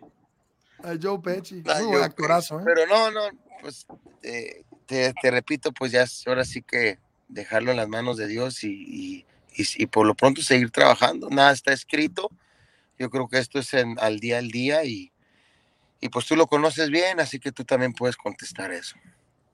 Es un, es un gran trabajador, siempre lo he dicho, es un señor enano, no por, no por enano, sino porque es un, es un adulto atrapado en el cuerpo de un niño. Es, es una cosa fascinante platicar con él y sin perder tampoco la esencia de niño cuando lo ves con niños de su edad, ¿no? Es, es, es, es un chavalazo. Pero bueno, mi Jorgito, te dejamos descansar, Jorge. Gracias por atendernos, gracias por estar en el Ferco Show. Jorgito, te comprometo que nos traigas a tus peleadores. Nos encantaría otro Ferco Show con Antonio de Marco. Me Vamos a encantaría hacer- tener Jesse Magdaleno, eh, la amenaza Capetillo y todo lo que la puedas Berchel. Sí, Todos oye, tus peleadores. Vamos a hacer una cosa, ¿por qué no el siguiente viernes, por qué no lo transmites desde el gimnasio? Perfecto. Me encanta la idea. Kikín, te traes tu micrófono, eh, llevamos unas computadoras y desde ahí lo podemos hacer. Una, ahí tienes bocina, Jorge. Sí. Y ahí podemos hacer algo. de- po- podemos hacer algo desde ahí. Este, como te dije, incluso, pues vienen cosas, cosas importantes que queremos hacer ahí, que quiero hacer unos, te había comentado un tipo de entrenamiento público, podemos hacer algo, mostrar que, que a través del Show la gente pueda ver un poquito cómo es eh, la rutina, el programa en el gimnasio. Eh, entonces, pues, estamos, a- están abiertas las puertas del gimnasio para, para el Foco Jorge, y rápidamente antes de dejarte ir, ¿nos puedes adelantar algo de peleas futuras de tus peleadores? Sí, Jesse, Jesse em, Magdaleno está próximo a. eh, le mandaron una propuesta para el 20 de noviembre. Al parecer, este, la cartelera ya está llena. Entonces, estamos esperando a ver si para diciembre, enero, Antonio Damarco pelea el, 16 el 16 de, de, de Diciembre. de diciembre. Y quiero felicitar a, a mi DJ Creo también, que es un muchacho, un tremendo peleador, un tremendo que se acaba de, acaba de, de- de ser papá. El día de ayer le mando todo mi cariño y mi respeto, tremendo muchacho peleador y creo me dijeron que para, para diciembre también está por pelear también, es uno de los, de los muchachos que tengo ahí que, que, que le estamos echando muchas ganas con él para que pueda florecer y vuelva a ser campeón mundial. Y pues de ahí en más, esperando al Rocky también, ojalá pueda pelear a, a- a finales de este año y poder concretar el año fuerte, primeramente Dios. Muchas gracias, Jorgito. Que Dios te bendiga. Nos vemos el lunes, en definitiva, en, el, en, el, en, el, en nuestro gym. Ánimo. Ánimo, mi. Saludos. Gracias, Jorge. Ahora, ahora sí, ahora sí, ahora sí este, acepto lo de nuestro gym porque trae la camisa correcta. Nunca me la he quitado, nunca me la he quitado. La camisa se suda, dicen los del Cruz Azul. Ah, Francisquito, te veo pronto, Vamos, hijo. Gusto verte, a ver si pasas el viernes por allá y ahí hacemos el, el Ferco Show. Está. Muchas gracias, mi capé. Camu, Saludos, Lord. mi Chacal, este, te recomiendo un cafecito antes de entrar a... Aquí traigo mi drink, pero ya me, ya me, sequé, no me han dado tiempo de ¿Traes los, ¿Traes los análisis ahí o qué? Va, pues, ánimo, buenas noches. Buenas noches, Jorge. Saludos. Dios te bendiga. Mis, mis amigos, yo creo que llegó la hora más bonita, la hora del meme y a mimir. Entonces, Cafecito y a mimir. sí, porque ya al chacal lo veo desesperado por irse a la cama. Desesperado. Boom.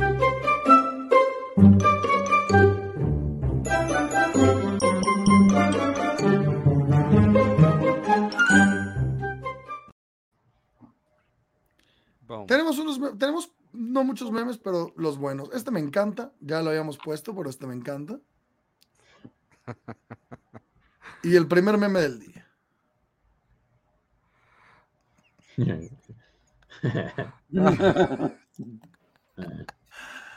Uh, que la chingada.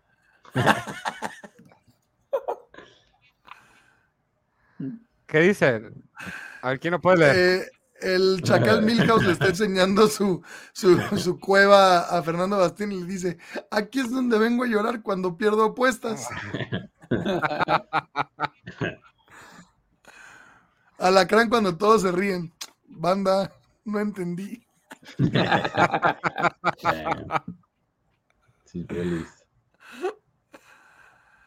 Es un inflado. Ah, Lázaro, esto es para Lázaro. Es un inflado y no, güey. Ah, eso sí se puede ver. El vaquerazo. Cuando vuelves a fallar el pronóstico, el alacrán. Rubén Villa, Pitufo, Joet. Bueno, ahí va otro. Quiero su top 5 heavyweight histórico. El que escribió Mike Tyson, le parto su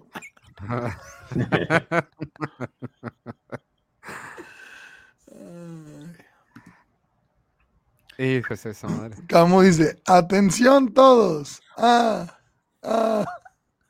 Manden superchats. A leer comentarios.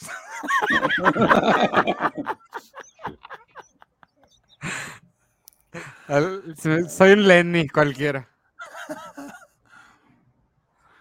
Sandor Martín, todos los de España. El chacal. Como, como Marco Antonio Barrera cuando ganó Márquez.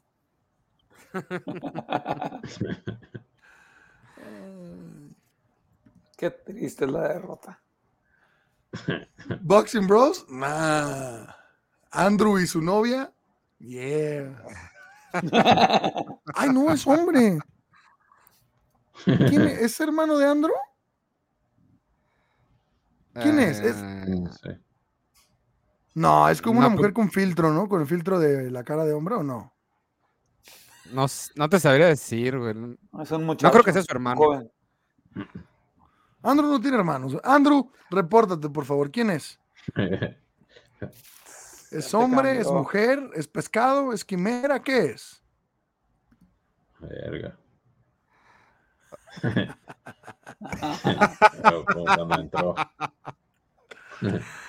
Ah, el gato.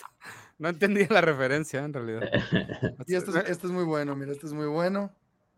34 mil suscriptores ahora. 34 mil suscriptores ahora. No, no, no, son 33 mil, ¿eh? O sea, para llegar a los 34, Va la tortuga Camus. va la tortuga. Tortuguiñe.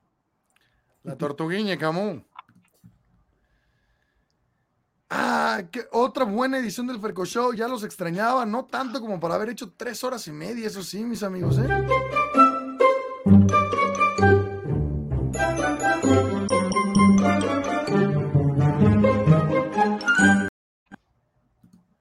Bueno, mi- mis, mis amigos, llegamos a una edición más del Ferco, Ferco, Ferco Show. Muchísimas gracias a todos los que nos acompañaron el día de hoy.